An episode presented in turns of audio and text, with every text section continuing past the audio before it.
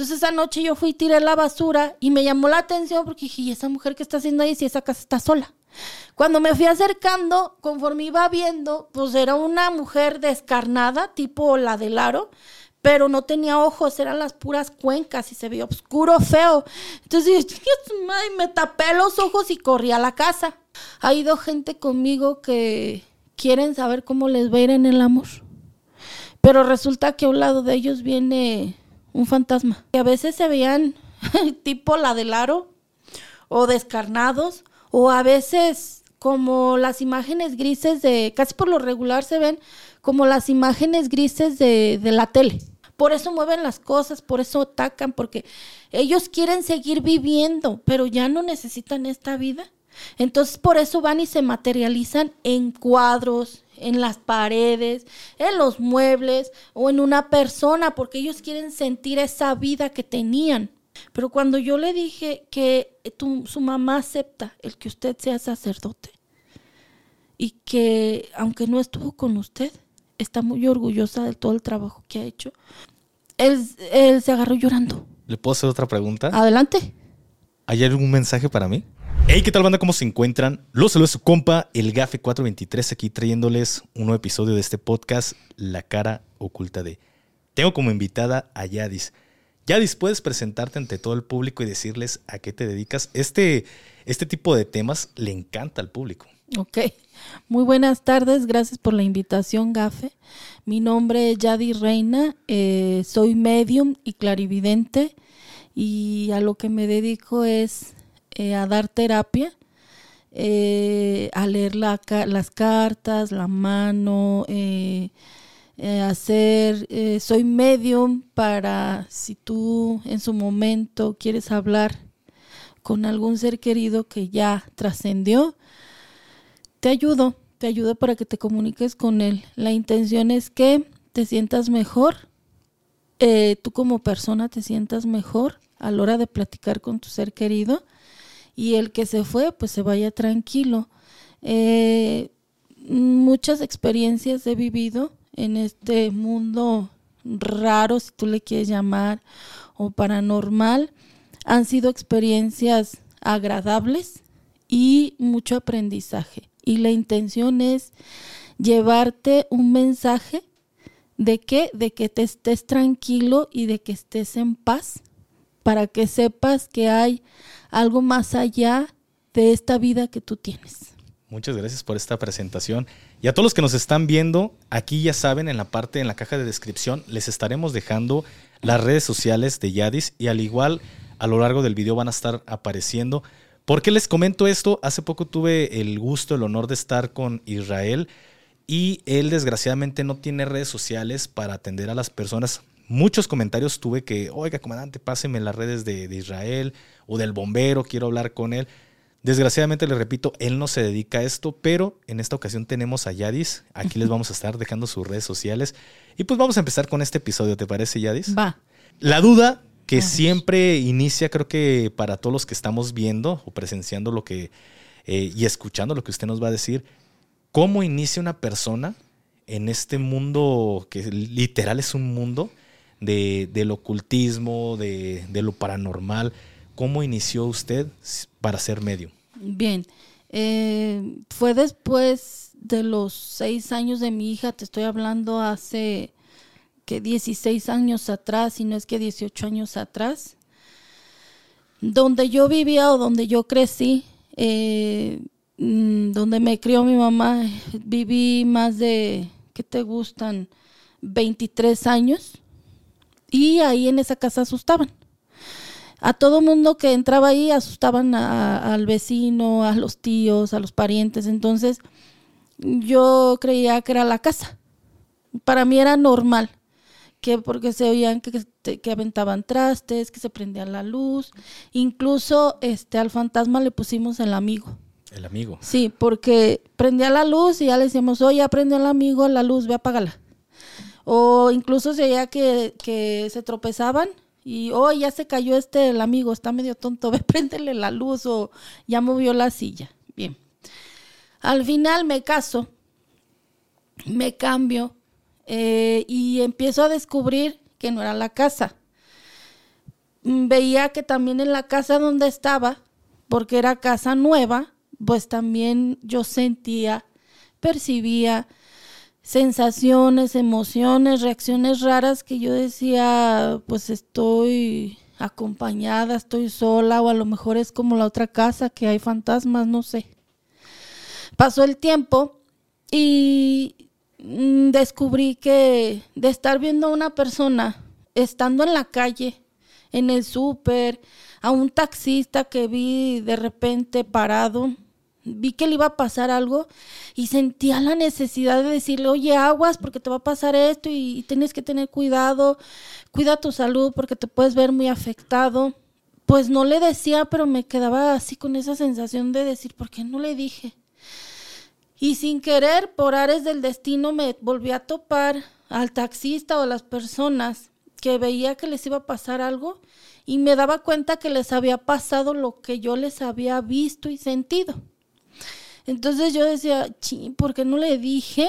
¿Por qué no le dije, oye, ten cuidado, a lo mejor por haberle dicho, le hubiera ayudado, le hubiera advertido. Pero pues dije, pues sabe, no sé. Yo decía, no sé, no sé qué me pasa. A lo mejor estoy loca, ¿no? Queriendo como encontrar una respuesta. Eh, cuando ya me caso, pasan seis años eh, de la nada le dije a una amiga, a ver, déjame leerte la mano.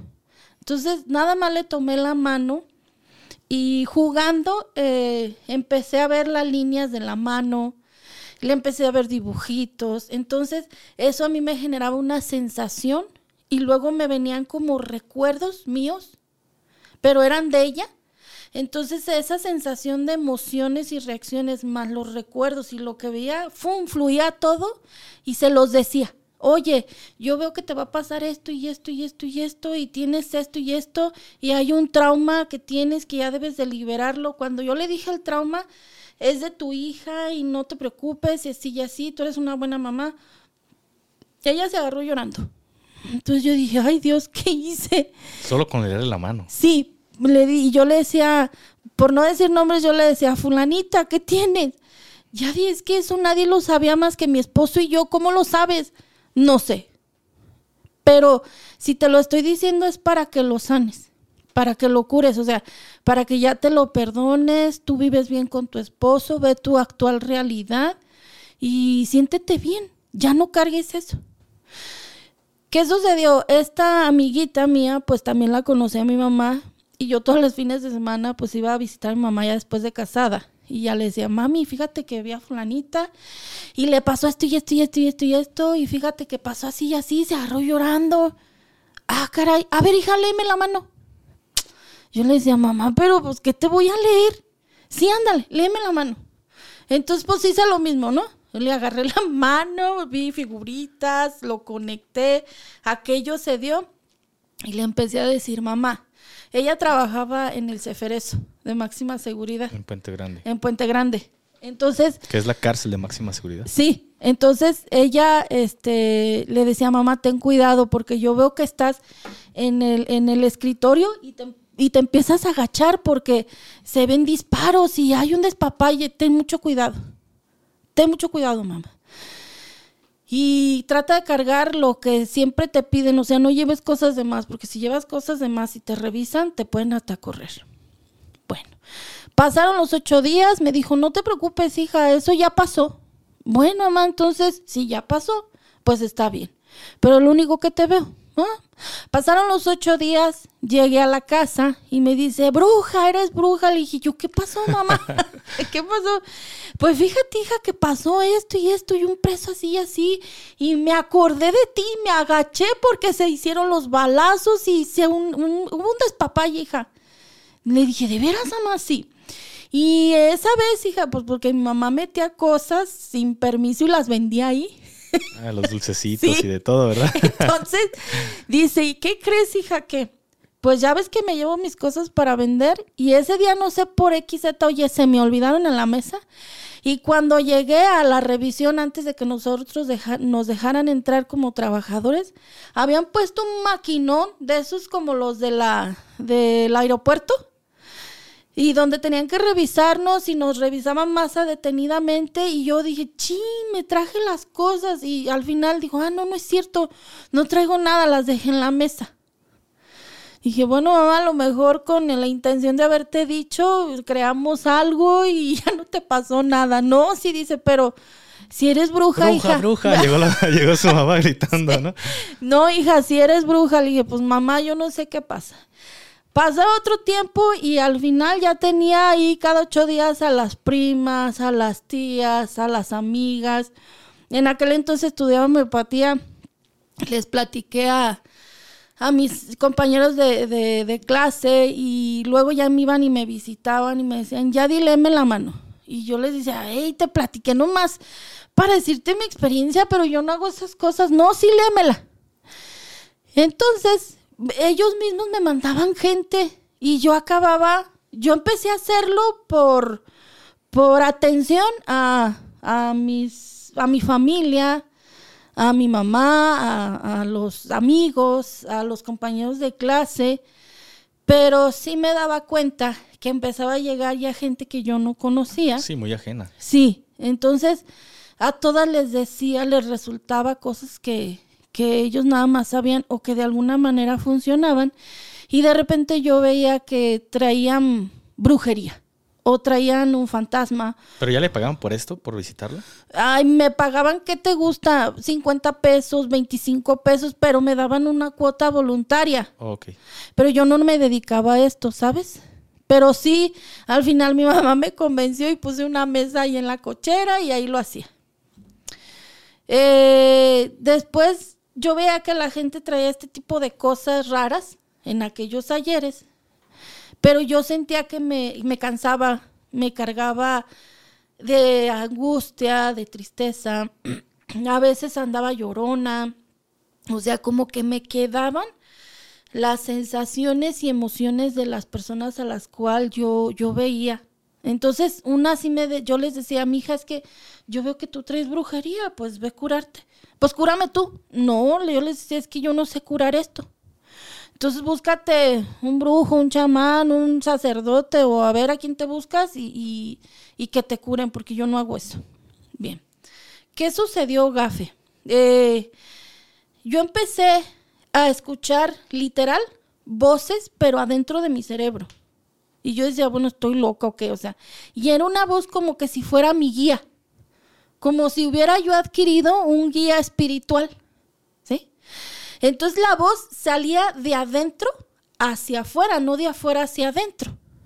Entonces yo decía, bueno, ¿y esto por qué se dio? ¿O, quién eres? O, qué eres? Entonces, como yo ya me estaba adentrando a temas que yo no conocía, no sabía qué eran, eh, al final yo le puse un nombre que fue San Miguel Arcángel, ¿no?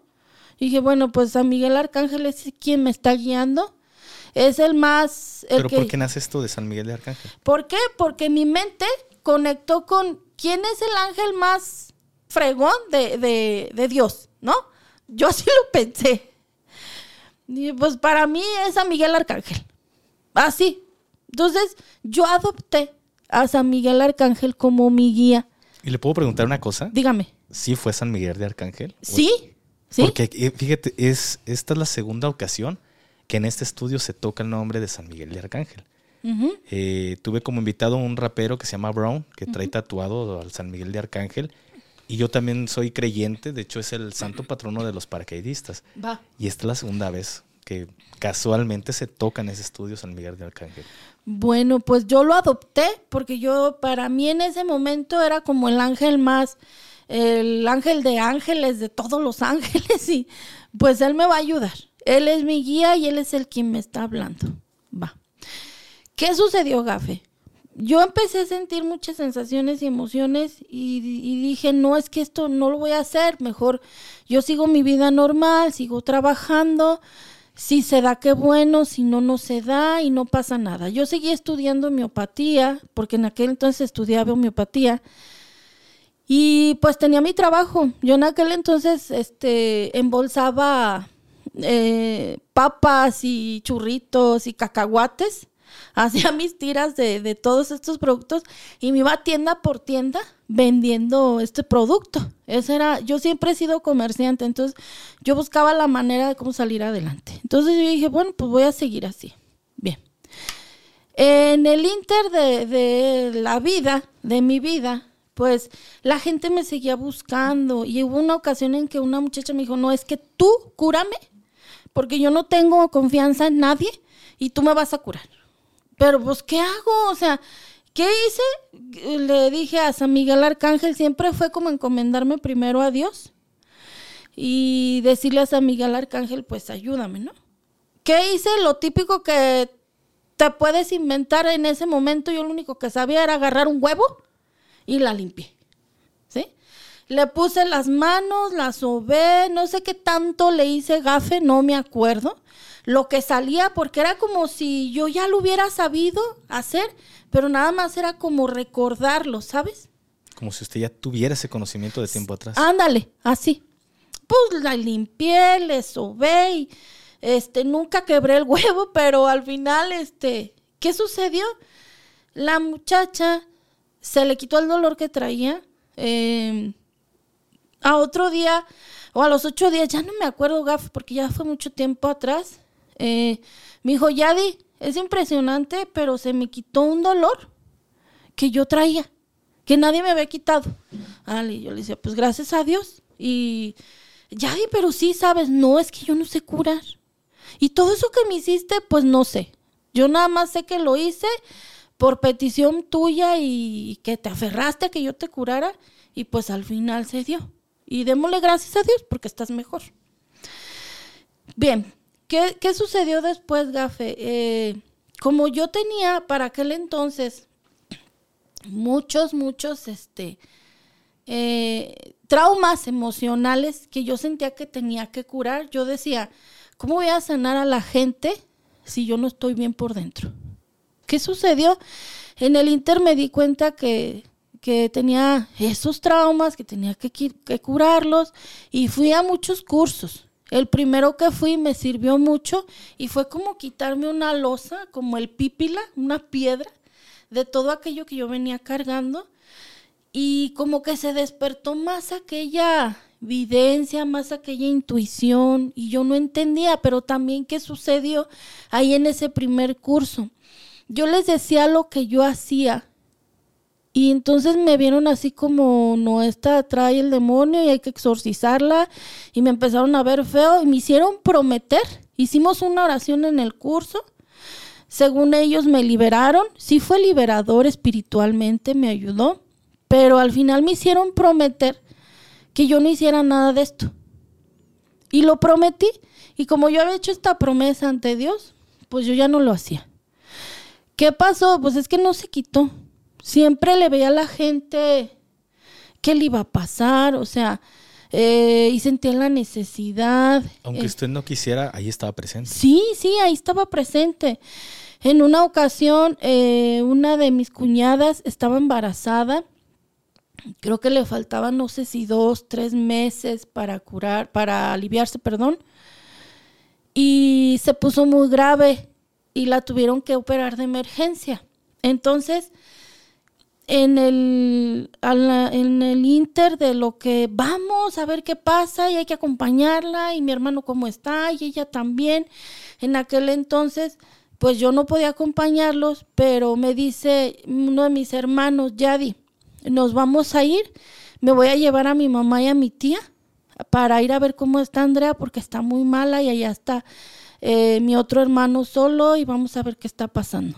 Y yo volteé y le dije, ah, sí está bien, qué lástima que yo no puedo ir, pero pues Dios los acompañe. En lo que yo dije eso, gafe, yo vi en automático que ellos iban a chocar en el Inter. Pero como yo había prometido, mira, se me pone la piel chinita, como yo había prometido no decir nada, yo dije, no es que hice una promesa a Dios y no la puedo romper. Señor, por favor, te los pongo en tus manos y te pido que no les pase nada. Porque imagínate, esta mujer este, la están operando y a ellos les pasa algo, ¿a dónde nos vamos a, a dónde vamos a ir a parar? Entonces, yo prometí, yo te prometí a ti que yo no iba a hacer nada de esto, te los pongo en tus manos, Señor. Así quedó. A otro día, ya llegaron hasta otro día y pues yo no los quise despertar. Obvio, ellos se la pasaron en el hospital, todos desvelados, ya se levantaron hasta, ¿qué te gusta? Dos, tres de la tarde de otro día. Y yo salí a ver el carro para ver si había pasado algo y pues no, no pasó nada. Mi hermano se había quedado dormido en el sillón y me dice, ¿qué le ves al carro? No, nada. Mm, dice, a mí no me haces menso. Algo viste. Sí, dice, no, dice, algo viste, bruja. No, no, nada. Qué bueno que están bien en esto. ¿Cómo está Andrea? No, pues que está bien y no sé qué, ya me platico. Va. Dice Yadi, nomás sí nos pasó algo bien chistoso en el camino cuando íbamos hacia el hospital. En el cruce de no sé qué y no sé qué, pues tuvimos un, un choque, un, alter, un alcance con otro carro pero ¿sabes qué fue lo más chistoso, Yadi? Le dije, ¿qué? Yo me asusté, pero no te pasó nada. No, no me pasó nada. Dice que al, se oyó un santo madrazazo, Yadi, pero que dijimos, ya, valió con los carros, pero yo volteé a ver a mi mamá y a mi tía, no tenían nada, yo tampoco. Nos salimos, se sale el, la persona del otro carro, volteamos a ver los carros, nos volteamos a ver como, ¿qué pasó? O sea, ¿qué pasó, Yadi? ¿Qué pasó? Que así como, oye, ¿te pasó algo, cuate? No, pues a mí tampoco. Y si lo bien curioso, él también tenía una emergencia como la de nosotros y como vimos que no pasó nada, pues nos despedimos y cada quien por su lado. Cada quien su golpe. Sí, cada quien su golpe, pero no nos pasó nada, Yadi. Fue algo que, que, pues, o sea, no, no sé qué pasó, dice, pero a mí no me haces tarugo. ¿Tú viste, verdad, que nos iba a pasar algo? No, Ernesto, yo no vi nada. Sí, mira, que y yo nunca le dije nada, ¿eh? Nunca lo aceptó. Yo no, yo no lo dije porque yo tenía esa promesa, me Ante Dios de que. Que no, cállate. Pero al final en ese momento dije, bueno, Señor, gracias, porque sé que me escuchaste, sé que los protegiste, y ahora entiendo que quien quiera que haya sido, espiritualmente, sus ángeles de la guardia, tú, Señor, sobre todo principalmente, que los hayas acompañado, te lo agradezco infinitamente, ¿no? Así pasó esa ocasión. En el Inter me dice mi mamá, hija, ¿por qué no pones un letrero? Pasaba el tiempo, ¿eh, Gafe? O sea, estos son momentos que te platico donde sigue pasando el tiempo en mi vida. Y me decía mi mamá, hija, ¿por qué no pones un letrero? No seas taruga. Digo, ¿de qué, mami? Pues pues un letrero que se lee la mano y ahí cobra 50 pesos. Le digo, ¿cómo crees, mamá? Yo no voy a hacer eso. Sí, anda, hija, y mira, te ayudas para tus clases y ya no andas de tienda en tienda y que no sé qué, que bueno. Ahí está la marmaja, dijo eh, su mamá. Sí, sí, mi mamá fue la primera que me impulsó. Al final, este, cuando yo vendía todo esto que te digo, que era cuando vendía las papas y los cacahuates. y todo eso, eh, yo caigo muy enferma, pero era una gripa, una, con mucha calentura, tos y demás. Y pues mi necesidad era bastante y tú sabes que hay que trabajar y demás. ¿Qué sucedió? Pues con todo y este, este calentura y enfermedad, pues yo empaqué mis botanas y demás. Me, me, alisté desde un día antes y yo ya escuchaba, yo nunca para esto, Gafe, jamás dejé de escuchar esa voz, ¿eh? que me decía, Yadi, ten cuidado, Yadi, esto, o no me decía mi nombre, simplemente me decía, cuida esto, o dale por acá, o tienes que comer esto. O sea, y era muy chistoso. Y yo decía, bueno, pues ¿quién me habla, no? Y usted seguía haciéndole caso a esta voz interna. Sí, era como mi voz interna. Pero haz de cuenta que esta voz interna no es como regañarte, sino como guiarte, nada más. Guiarte sin, sin imposición, nada más guiarte y aconsejarte. Ya tú sabrás si lo haces o no. ¿Sí? Ok. Bien, eh, ¿qué sucedió? Eh, yo seguí vendiendo mis, mis productos. Llego, llegó un día en que pues me enfermé, tenía mucha temperatura y demás. Eh, mi esposo y yo trabajábamos, él por su lado, yo por el mío, pero pues había que trabajar, ¿no? Entonces yo me enojé tanto porque yo, le decía a mi voz interna, es que no inventes, yo tengo que trabajar o tú me vas a dar dinero para, para mis gastos. Pero ya, ya, ya, ya, te se daba la libertad de hasta pelear con él. Ah, pues. no, sí, yo y, y, esa voz interna interactuábamos, ¿no? Eh, al final mi familia pues ya no me decían nada porque pues ya sabían de qué se trataba todo esto, ¿no, Gafe? Entonces, yo decía, oye, no manches, pues yo sé que tú no me vas a dar dinero, pero yo necesito sentirme bien de perdida, échame la mano para yo sentirme bien. Y me decía, no vas a ir a trabajar, deja eso ahí. Y yo enojada, gafe, yo la verdad soy muy boca floja y yo aventaba pestes y decía, pues ya sabrás, ¿no? Entonces, a otro día, yo todavía pues mala, agotada, con calentura y demás, yo subí mis botanas al carro. Para ese entonces traía un carro que todo le dolía y me dice mi voz interna, me dice, no vas a ir a trabajar. Voy y yo terca, aferrada, quise prender el carro, no prendió gafe. No prendió el carro saqué mis cajas y todos mis productos bien enojada, aventando más. No voy a ir a trabajar, dije usted. Ya sé que no voy a trabajar, pero pues tú tienes que entender que yo tengo que vivir. Entonces, si ya me voy a dedicar a esto, pues puedo ver una mariposa en mi ventana. Ya estoy bien harta que prometí algo y no se me quita esto y estoy bien desesperada. Y bla, bla, bla, bla. O sea, yo me peleaba conmigo misma. Bien. Pasaron tres días, no sé cuántos días, gafe. No fui a trabajar ese día, bajé todo, fui me acosté. Mm, seguí que la, pues la enfermedad fluyera y me curara. Pasaron, ¿qué te gusta? No sé, dos, tres días, ya me sentía mejor. Empecé a hacer qué hacer, atender la cama, abrí ventanas y yo veía que pasaba algo y algo así como haciendo sombra. Y decía, ah, chisa, chisa, ¿por qué es la mariposa que pedí? No creo seguí tendiendo la cama y yo veía que hacía algo sombra, entonces pues me voy a asomar y sí, efectivamente había una mariposa en mi ventana. Pero lo más espectacular de esto, Gafe, es que después de esa mariposa, en ese ventanal hacia afuera había un techo de, ¿qué te gusta? Dos metros por uno y medio. Y se empezó a tapizar ese techo de mariposas amarillas y blancas. Muchas de las personas que me conocen les he contado esta historia. Estas mariposas, se tapizó ese techito de, todo, todo el techo de mariposas. Duraron alrededor, no sé si fueron tres o seis meses. Ahí las mariposas. Entonces, pues yo que para esto yo ya había ido con psicólogos, con sacerdotes, este, con gente que sabía del tema para que me ayudara, porque yo decía, es que esto está mal, yo estoy loca, voy a acabar en el zapote o qué onda, ¿no?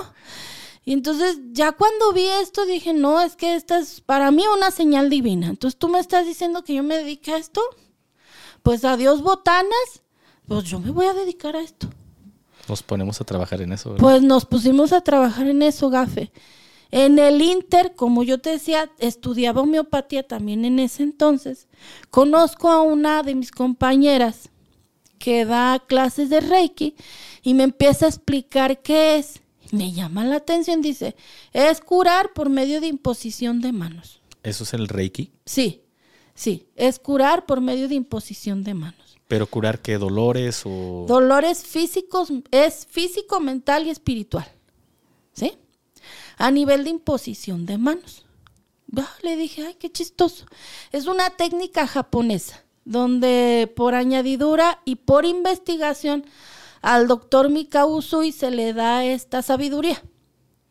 Entonces, ¿qué sucede? Me empieza a explicar de qué se trata, me interesa el tema y me meto al curso, porque ya lo empieza a impartir. Me gustó el primer nivel empiezo yo después del primer nivel a dar terapias de Reiki, obvio, ¿con quién crees que empecé? Pues con mi marido. como cuando aprenden a cortar el cabello, los hijos todos trasquilados, el marido, pero... Pues, ay, viejo, vente, ándale, te voy a dar Reiki, pues mi viejo, ándale, pues. Pues ya empecé a darle Reiki, luego ya mi hija. ya si se dejaba mi hermano, la tía, quien fuera, ¿no? Para esto ya todos me identificaban pues que yo tenía como esa percepción, ¿sí? Y ya con esta herramienta de Reiki yo empecé a ver resultados, sobre todo en mí y en mi familia, y dije, sí sirve, sí funciona. Entonces ya no nada más leía la mano, ya también este, daba las terapias y a mí me emocionaba y me gustaba y la gente se sanaba y, y ella me recomendaba otra y otra y otra y así fue como empecé. No te puedo decir de otras personas cómo inician, pero así es como yo empiezo. Y en este mundo, conforme fui avanzando, Gafe, pues después me interesó el segundo nivel hasta que tomé una maestría de Reiki. ¿sí? Obvio adquieres más conocimiento, pero también algo que entendí es que adquieres más responsabilidad. ¿Por qué? Pues porque tienes que manejarlo con mucho respeto. Porque estás haciendo un impacto en la vida de otra persona. Entonces todas aquellas personas que iban conmigo querían ser escuchadas, querían ser sanadas y querían sentirse bien. ¿Sí me sigues? Sí. Entonces, para mí era una responsabilidad. Entonces fue como fui aprendiendo, fui, fui enseñándome y, y se daba el resultado, ¿sabes? O sea, sí tenía resultados y fue como empecé, empecé y empecé. En el Inter, em, después estudié Teta Healing, después estudié método Yuen, después estudié, terminé la carrera de homeopatía, después empecé a leer varios libros de metafísica. Y ahí fue cuando entendí, cuando empecé yo a leer, porque yo escuchaba la voz desde mi interior. Resulta que todos tenemos una glándula, que es la glándula pineal. Sí, he escuchado. Ok, esta glándula gafe es como tu antena receptora. Aquella antena que recibe información, que lo conectas con tu tercer ojo con tu sexto sentido y esto es lo que te ayuda a percibir, si tú quieres llamarle así, este mundo como espiritual. Todos tenemos eso. Todos, todos tenemos glándula pineal. Pero ¿quiénes, ¿quiénes son los que pueden despertar este sentido? Todos, Gafe. Todos. Todos. Porque todos nacimos con esta habilidad. Lo mismo que usted puede hacer, ¿lo puedo hacer yo? Sí, claro. Eh, eh, ¿A qué se debe de que, por ejemplo, usted lo despertó, se puede decir, sin ayuda, que empezó a ver figuras en las manos? ¿A qué se ve que usted pudo hacerlo sin una ayuda? No sé, Gafe. No te lo puedo, no te puedo decir, te soy sincera, no sé. Pero lo que sí te puedo decir es que eh, fue un tema que me gustó, me apasionó y en vez de darme como miedo, me daba así como, quiero conocer más, quiero saber más, quiero aprender más. Y empezó a investigar y a, estudiar. Sí, empecé a investigar y a estudiar. Obvio en el Inter vas conociendo gente que sabe de estas cosas, gente que te va guiando, gente que te va, mira, vente para acá, esto te va a servir, mira, está este otro método. Entonces, yo antes de implementar o aprender un método, primero voy a investigo qué es, Luego lo este, hago que me lo hagan a mí, o sea, que me hagan una sanación con ese método. Y si veo que funciona y obtengo yo un resultado positivo, Usted lo aprende. me gusta, lo aprendo y luego ya lo, lo imparto y es parte de ya una sanación que yo implemento en cada terapia que le doy al paciente. ¿Sí? Bien, ¿qué, ¿qué es lo que hago en cada en cada terapia. Pues eh, no es como yo hacerme publicidad porque pues no tengo como el tiempo de hacerlo, ¿sabes? De repente últimamente sí me ha dado por subir algo a mis redes sociales, pero en algún tiempo salí en alguna radio y ahí daba lectura de cartas para darme a conocer y que la gente supiera qué hacía. ¿Con qué intención, Gafe? para decirle, aquí hay alguien que te puede ayudar. Si tienes una persona con brujería, con una con falta de salud emocional, no ha curado esa sensación, esa emoción, o alguien que ve fantasmas, alguien que ve embrujado, pues ven conmigo, yo te puedo decir cómo te cures o cómo te puedo curar. De hecho, para las personas que nos están viendo, a, Yadis nos conectó un, amigo, Adán de la Rosa. Estuve de invitado ahí en su programa de, radio El Tilichero. Y me dijo, conozco una persona muy buena en todo lo, el tema paranormal. Y gracias a Dios se, se dio esta, este episodio pero viene, viene bastante recomendada. Y ya, usted ya me mandó algunos trabajos que ha hecho y es impresionante ver todo el conocimiento que usted tiene. ¿Ha pensado alguna vez en impartir algún curso respecto a esto que usted sabe? Porque es muchísimo conocimiento lo que usted tiene. Sí, Gafe, de hecho, este, eh, doy cursos de Reiki para que la gente tenga una herramienta. Si tú no te quieres dedicar a esto, el Reiki te va a ayudar a nivel personal. Tú lo puedes practicar en ti y en tu familia y vas a obtener, vas a empezar a obtener resultados diferentes, sobre todo en temas emocionales, porque es lo que nunca curamos. Te lo voy a explicar cómo. Alguien que tuvo un accidente y se fracturó la cadera, por poner un ejemplo, pues fue al doctor, tuvo una una curación, le pusieron a lo mejor una prótesis, estuvo su convalecencia, luego su rehabilitación, se sanó, al final camina y está bien. Pero nunca nos enfocamos, casi por la, la mayoría de las personas, nos enfocamos en el trauma y choque emocional. No lo curas de lo que viviste, del antes y el después del, del suceso que tuviste por el accidente. Así es. Entonces, ¿qué sucede? Te queda un trauma y a veces por ese trauma la gente ya no quiere manejar. O se asusta de la nada. No puede dormir. O no puede dormir. O está angustiado. O no quiere comer. O todo el tiempo está enfermo o nervioso porque ten cuidado. No te vaya a pasar lo mismo que a mí. Y afusado porque yo me pasó esto, que no te pase lo mismo que a ti. Entonces, ¿cómo entro yo a curar ese trauma y choque emocional también en las personas? ¿Sí? Puede ser por medio de Teta Healing, por medio de método Yuen, por medio de homeopatía.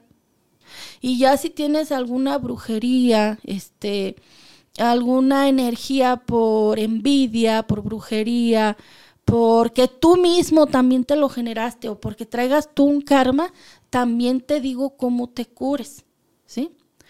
Pueden ser por medio de oraciones, por medio de reiki, o sea, es diferente. Cada paciente que, que, tengo la oportunidad de sanar, todos son diferentes. ¿eh?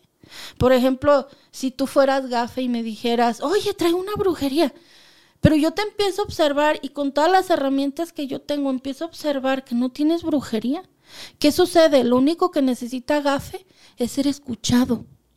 Entonces al momento que yo le doy esa pauta al paciente de ser escuchado, de desahogarse y decirle, mira, ahora este, tú no traes brujería, gafe, tú lo que tienes era esta emoción por esto y esto y esto. Tómate esto o ahora te voy a dejar de tarea que todo el día, a partir de mañana, durante 21 días, digas para todo lo que tú quieras gracias. Que te levantaste, gracias que, te, que fuiste al baño, gracias, que estás comiendo, gracias, que estás haciendo tu podcast, gracias. ¿Qué sucede cuando yo les digo a esto a las personas? Estás haciendo una vibración en lo que genera la palabra gracias y como sigues en ese agradecimiento de vibración, empiezas a generar cosas positivas. Tu vibración siempre está elevada, pero la alimentas con esta vibración que genera el agradecimiento y empiezas a generar cambios en tu vida, porque eso empiezas a irradiar a las demás personas. Les empiezas a decir inconscientemente desde esa glándula pineal empiezas a decir, hey, yo vibro en ese agradecimiento. ¿Qué sucede? La gente va y te busca. O sea, generas eso, como una vibración donde le llama la atención a las personas. Es como cuando vamos a misa, ¿no? Que haces alguna oración o algo, pues al final estás atrayendo algo positivo hacia ti y por eso se dice que cuando vas a, a misa o haces oraciones generas una paz, una tranquilidad interna. Claro, claro, porque tú necesitas acuérdate que todos somos como dioses y nuestro cuerpo es nuestro, nuestro templo. Entonces cuando entras en esos estados de oración, estás conectando con tu yo superior, con tu yo interno y empiezas, aparte de tener como ese descanso, ese alivio, empiezas a tener conciencia de algo más elevado y empiezas a generar algo más, más, mm, no con más energía, porque siempre tu energía está activa, sino con algo a lo que tu necesidad necesita, ahora sí que necesitaba ya o pide, ¿sí? Entonces es importante, eh, yo como terapeuta, medio, clarividente, bruja, como tú me quieras llamar, gafe, siempre es escuchar primero al paciente y su necesidad. Cuando una persona va conmigo, siempre le pido el permiso y empiezo a conectar con su, con su energía. Cuando ellos ya me dan el permiso, yo en automático empiezo a conectar con su energía, con lo que ellos traen y intuitivamente empiezo a sentir, a ver. Es como haz de cuenta, eh, eh, llega, no sé, Pedro, y ya le pido su nombre, sus datos, y, luego le digo, Pedro, ¿me das permiso de, de ver qué tienes? Pues ya si me dice Pedro, sí. Entonces yo empiezo a hacer una conexión energética de mente, palabra y oración, corazón y sentimiento. Y empiezan a llegar las imágenes. Imágenes que ellos mismos me pueden transmitir de dónde viene el problema que él trae. ¿Sí? Ha ido gente conmigo que quieren saber cómo les va a ir en el amor. Pero resulta que a un lado de ellos viene un fantasma o un espíritu. Y es como así, así como yo tenerte de frente, yo estoy aquí, el paciente así como contigo de frente, y el fantasma se pone así a un ladito y me dice, dile que soy su papá, y dile que soy su hermana, y dile que soy fulano, y dile que soy sutano. Y ¿Pero usted lo ve? No, los escucho. Yo ya no los veo porque me causaba mucho impacto emocional e impresión de cómo los veía, porque a veces se veían tipo la del aro, o descarnados, o a veces como las imágenes grises de, casi por lo regular se ven como las imágenes grises de, de la tele, como la tele viejita de antes. Sí, claro. Así se ven los fantasmas, ¿sí? Pero, y hay muchos espíritus que se ven muy feos, o sea, feos, o sea, se ven... Un ejemplo tal, si le pasó un accidente tal y cual se ve después del accidente? Sí, ha habido ocasiones que sí. hubo, una ocasión que una persona, bueno, un fantasma, un espíritu ya fallecido, eh, que fue la que vi como la del aro. De hecho, yo hice que la viera mi marido porque en aquel entonces él me decía. Se lo, embarcó al marido. Ah, no, sí, porque haz de cuenta que antes de yo hacer todo esto, pues yo veía cosas y yo le decía, ay, Bocho, es que mira ahí, ya, ya vas a empezar, mujer, otra vez. Abusado, don Bocho, ¿eh? Porque... Entonces, en aquella ocasión, este, yo vi a aquella chica y a mí me causó mucho miedo. Yo le dije, no, voy a hacer que la veas y ven para que... Entonces lo llevé hasta donde estaba y caminamos casi una cuadra porque no la vi en mi casa, sino la vi al otro lado de mi casa, arriba de una terraza. Esa casa estaba sola para empezar. Entonces esa noche yo fui y tiré la basura y me llamó la atención porque dije, ¿y esa mujer que está haciendo ahí si esa casa está sola? Cuando me fui acercando, conforme iba viendo, pues era una mujer descarnada, tipo la del aro, pero no tenía ojos, eran las puras cuencas y se veía oscuro, feo. Entonces me tapé los ojos y corrí a la casa. Y como yo entré asustada, me dice mi, mi marido, Ay, ya empezaste. Ah, no, mira, ven, ven, te voy a hacer, ven, Bocho, ¿qué quieres? Ven. Entonces tráete a la niña. dije, no le vaya a hacer algo a la niña, esta cosa que vi aquí feo. Nos salimos a la calle hasta donde yo fui y no hice lo mismo. O sea, mira, ven, dame la mano agarra a la niña y fuimos caminando. Le dije, voltea ya a la terraza, por favor. Y me dice mi, marido, ¿para qué, vieja? Tú voltea, por favor. Entonces, ya conforme íbamos este, acercándonos a la casa, pues él más, más se arrimaba hasta que quedó de esta manera y dice, ¡ay! Y se tapa los ojos. Le dije, ¿qué viste? Dice, ya viví una muchacha. Pero dice, tenía ojos y una mirada triste. Le dije, ¿cuáles ojos? Yo no le vi nada. A mí me veía con mucho coraje y a él la veía con, a él, ese fantasma la veía con mucha ternura. ¿Pero por qué? No sé, gafe. Resulta que en esa casa que yo vivía, ahí estaba enterrada. Ella me decía, sácame de aquí, aquí estoy enterrada. Obvio yo por, todavía no hacía estas cosas. Y pues yo tenía miedo, yo cómo voy a sacar esa cosa ahí, ¿no? Yo decía, no, ¿cómo te voy a sacar? Al final, ¿qué sucedió, Gafe? Nos salimos de ahí.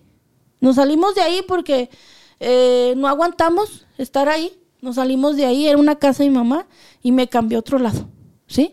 Pero al final logré que mi marido viera eso, porque sí me creía, pero al final también me juzgaba como, ay, ya, hombre, no me decía nunca loca ni nada, porque nunca ha sido grosero conmigo, pero ya, hombre, no pasa nada. Pero yo quería que entendiera lo que yo viera para, para yo no sentirme como tan sola, ¿sabes? Claro. Porque pues no toda la gente lo va a entender y no toda la gente pues va, este, lo va a aceptar, qué sé yo. ¿Qué sucedió? Eh, nos salimos de esa casa y pues ahí se quedó la, la, la mujer esta. Yo nunca la saqué. Y de hecho te puedo decir, ahí sigue. Ahí sigue. Pero esta, esta persona no la sigue usted para estar pidiendo No, ayuda. no, Ahí no, se no, queda. no, ahí se quedó. Ahí se quedó, no me siguió. Eso fue hace muchísimos años atrás. Pero nunca le dijo qué le pasó. Sí, me dijo que la habían matado, que tres hombres la habían matado y que ahí la habían enterrado y que ella estaba buscando a su familia. Pero como en mi ignorancia de todas estas cosas, yo lo único que hice fue asustarme y no hacerle caso, porque yo no sabía nada de esto. ¿Y qué era lo más correcto en esta situación? En esta situación, lo más correcto es pedirle que me di eh, si yo ya hubiera hecho esto, en aquel entonces era tener un contacto con ella, decirle dónde estaba, qué quería, eh, y si se daba este, la interacción y me dijera cómo sacarla, yo, eh, ¿qué es lo que hago? Pues sí te saco, pero a cambio de nada. Yo te saco, no me debes nada, no te debo nada. Se desentierra el cuerpo y se lleva a Tierra Santa. ¿Qué es Tierra Santa? Un panteón. Pero porque no me debes nada ni te debo nada. ¿Por qué? Porque, fíjate algo importante, Gabe. Ella murió en condiciones muy desagradables, ¿sí? No me acuerdo si la violaron o, o se ahorcó, no me acuerdo, Gabe, no me acuerdo. El chiste es que fue ultrajada, ¿sí? Y ahí se quedó. Eh, ¿Por qué se dice no me debes nada ni te debo nada? Yo eso lo aprendí, o sea, a base de mi experiencia. Porque si tú tienes la energía o la vibración adecuada para que arregles el karma que ella no pudo arreglar o la situación por la que murió, tú te andas cargando lo que ella no pudo solucionar y se te pasa a ti, ¿eh? Ok. Entonces no es bueno que quede como la deuda. Hay que, hay que dejarles claro que ni me debes ni te debo. Sí, que lo estás haciendo de buen corazón y desde el amor incondicional de Dios. O sea, no me debes nada ni te debo nada. ¿sí? ¿Para qué? Para que no andes cargando con energías que no son tuyas y que no tengas que estar eh, solucionando situaciones que tampoco son tuyas. ¿sí? Y eso es muy importante. Cuando a veces me han contratado a mí para ir a buscar eh, tesoros o, o, a veces llego a un, lugar para armonizarlo y resulta que, que hay dinero o hay un muerto, eh, se tiene que hacer todo como un ritual, pero para que la carga energética que está en el lugar no te afecte a ti que está sacando a aquello que está enterrado, ni al entorno y todo quede cada cosa en su lugar, tanto lo material, lo físico, lo mental y lo espiritual. Cada, cada que va, en mi experiencia, no sé con otras personas, pero cuando todas las ocasiones que yo he ido a armonizar una casa, un negocio, ranchos, porque me han contratado hasta para ir a buscar tesoros en ranchos, se pregunta quién lo, quién lo resguarda. Eh, ¿Quién lo puede sacar? ¿Cuándo? ¿A qué horas? ¿Qué tienen que hacer? Porque ese espíritu o esa energía que, que resguarda el lugar se lo va a entregar a alguien que él considere por energía o por conciencia de donde él habita, de donde él está, desde el nivel de conciencia en el que él está, ver a quién se lo va a entregar. Porque él tiene un apego a eso que está cuidando, por eso no se ha ido. Entonces es como, ¿a quién le voy a entregar esto que yo tanto cuido? No se lo va a dar a cualquiera, ¿me sigues? Entonces no es bueno, pues bueno, yo en lo personal considero que no, pero para la gente que nos escucha, no es bueno encariñarse de las cosas materiales porque esto nos puede dejar encadenados a este mundo y no, no partir en caso de que fallezcamos por cuidar todavía ese objeto que tanto apreciamos? Eh, hasta cierto, pues, pues no es bueno porque te puedes enajenar, que son los famosos apegos. Hay tres apegos. Es al dinero, o sea, por lo que yo he visto que se quedan espíritus aquí, este, atorados en este mundo espiritual, o entre los dos mundos, porque no es en este mundo, es entre los dos mundos, es por tres apegos. Es por dinero, amor a la familia o porque no solucionaron algo. ¿Sí? Es por esas tres, tres causas. Algo los encajona aquí. Y son esas tres causas. Y sobre todo al apego a las cosas. ¿Por qué se da esto, Gafe? Porque esa persona en vida puso tiempo, dinero, esfuerzo, dolor, angustia, tristeza, alegría. Puso de todo para obtener, no sé, esta botella, ¿no? Entonces imagínate, toda su vida se fue amando esta botella y nunca la usó para lo que él quería. Se muere y deja ahí la botella. Entonces, ¿para qué la quiso? Entonces, hay ese apego, porque esto es mío, no va a ser de nadie, y, se encajonan ahí estos espíritus. Que cuando hay alguien que les resuena o conectan con su energía, como diciendo, tú sí te mereces esto, hasta se te aparecen y te dicen, eh, ven, aquí está esto, es para ti. Y ha habido muchos casos así. ¿Cómo se dan estos casos? Se aparecen los espíritus y te dicen dónde están. O aparecen llamas, pero estas llamas son de un color azul, no son como del color del fuego, sino un color azul. Cuando aparecen estas llamas en, estos lugares es porque ahí hay algo y por lo regular es, es dinero. Pero te lo están dando a ti. Pero te lo están dando a ti. Cuando sucede esto, tú directamente ve y sácalo. Ve y sácalo. Pero siempre hay que hacer conciencia, Gafe, de que es sin recibir nada a cambio, es por darte por darte nada más. ¿eh? Eso es muy importante.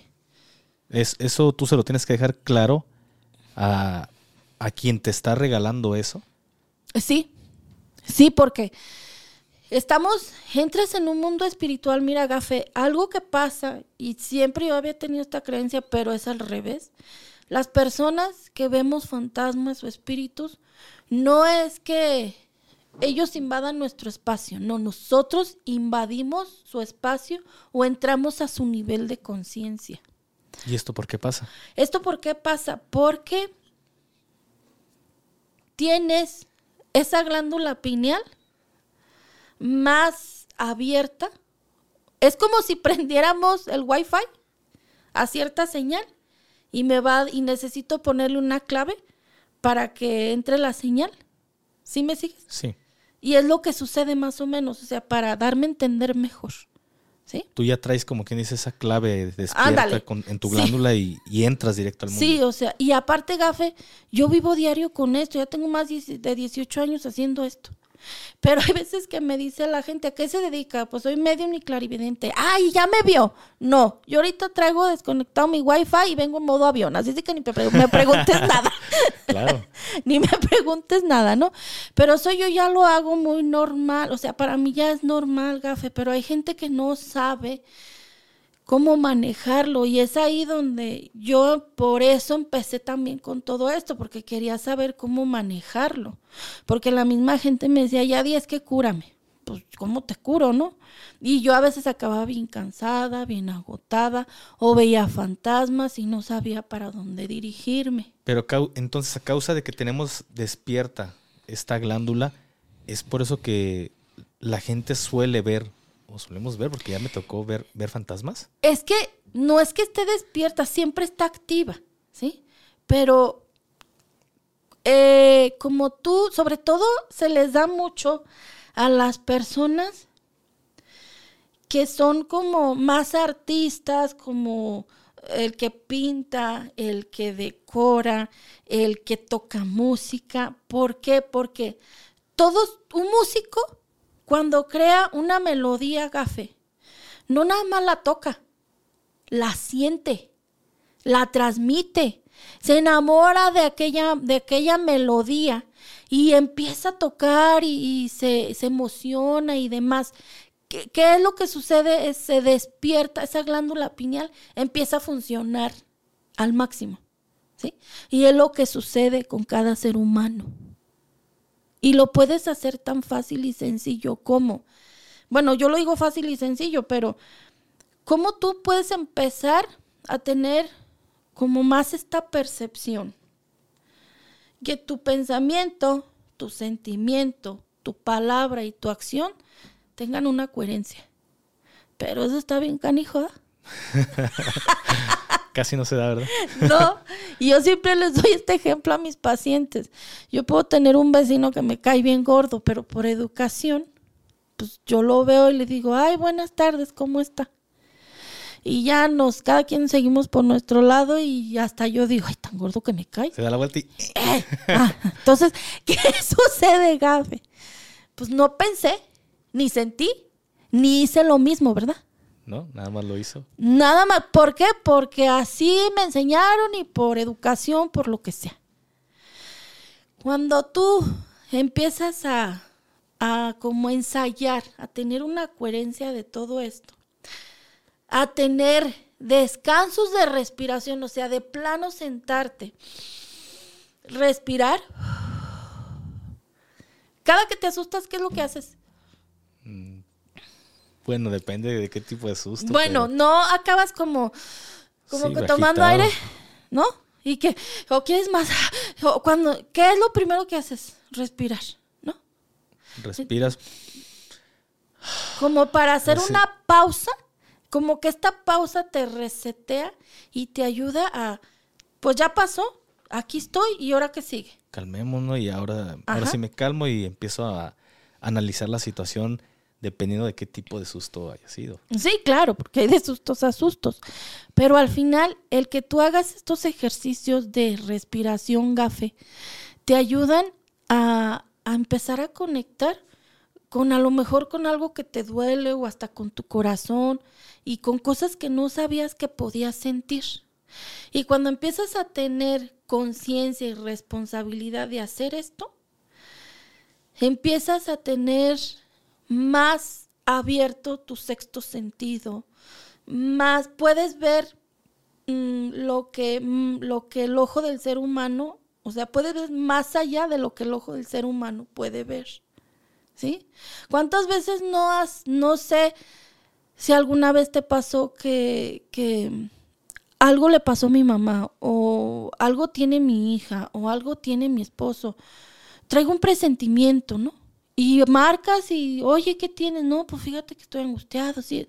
Es conectar con esa este, in- información que te manda a distancia la persona. porque conectas con ella tan fácil?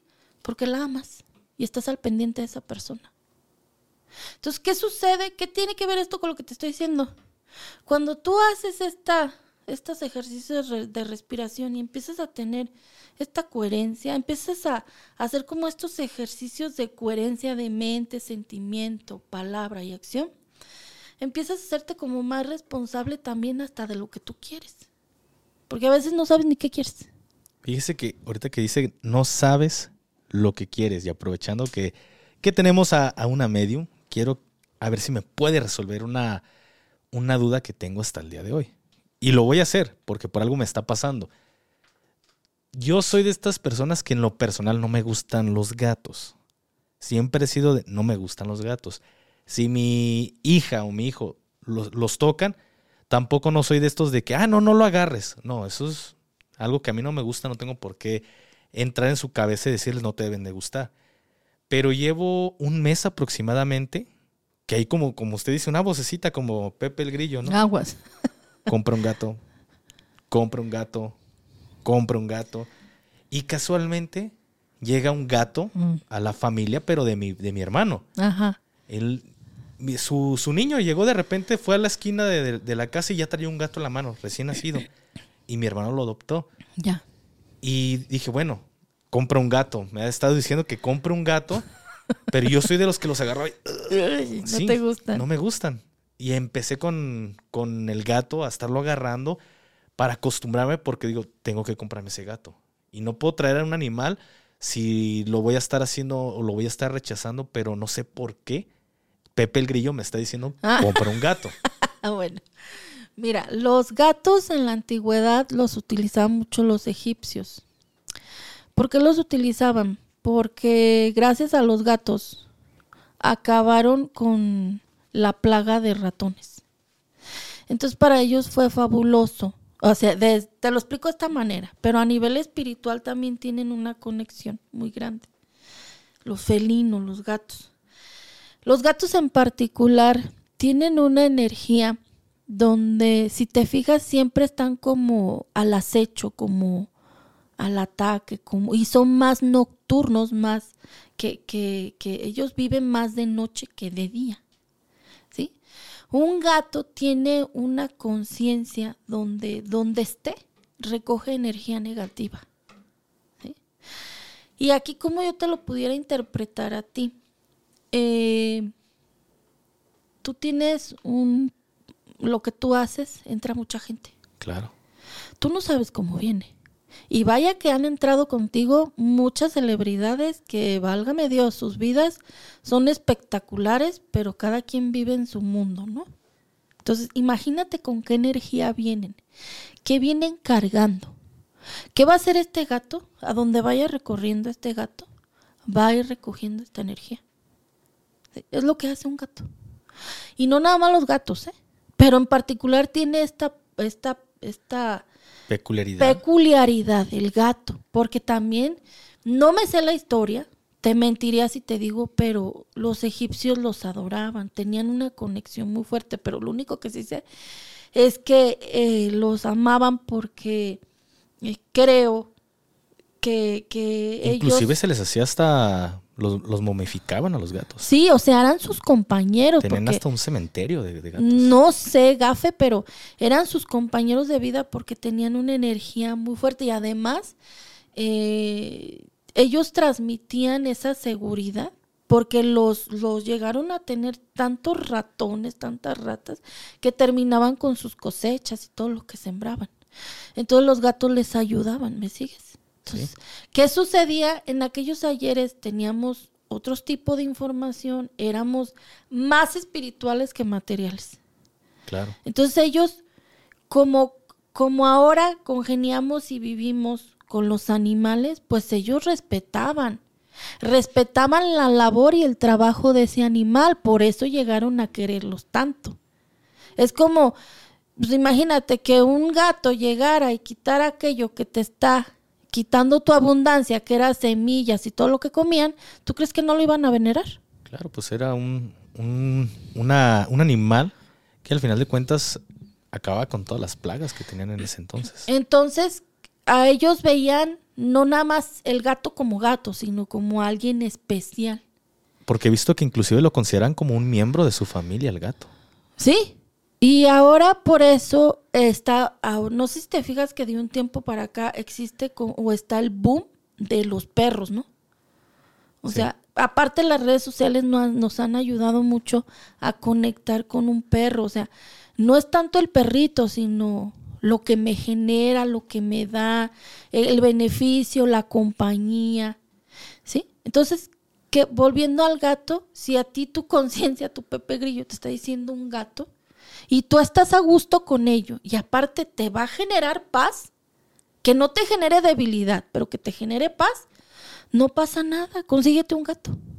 Pero con la conciencia de que aquí lo vas a tener. No, Y- es que es, es un hecho que digo, le voy a poner ahí su lugar en el estudio y Ah, pues porque algo me dice, tiene que estar el gato todo el tiempo contigo. Y de hecho el gato de mi hermano, voy, aquí lo traigo en el, en el hombro todo el, todo el día. Bueno, hasta, hasta que el gato se harta y, y brinca, está chiquito. Pero algo me dice, compra un gato y tienes que tener el gato contigo. Es que los gatos recogen la energía del lugar, Gafe. Eso es lo que hacen, ¿sí?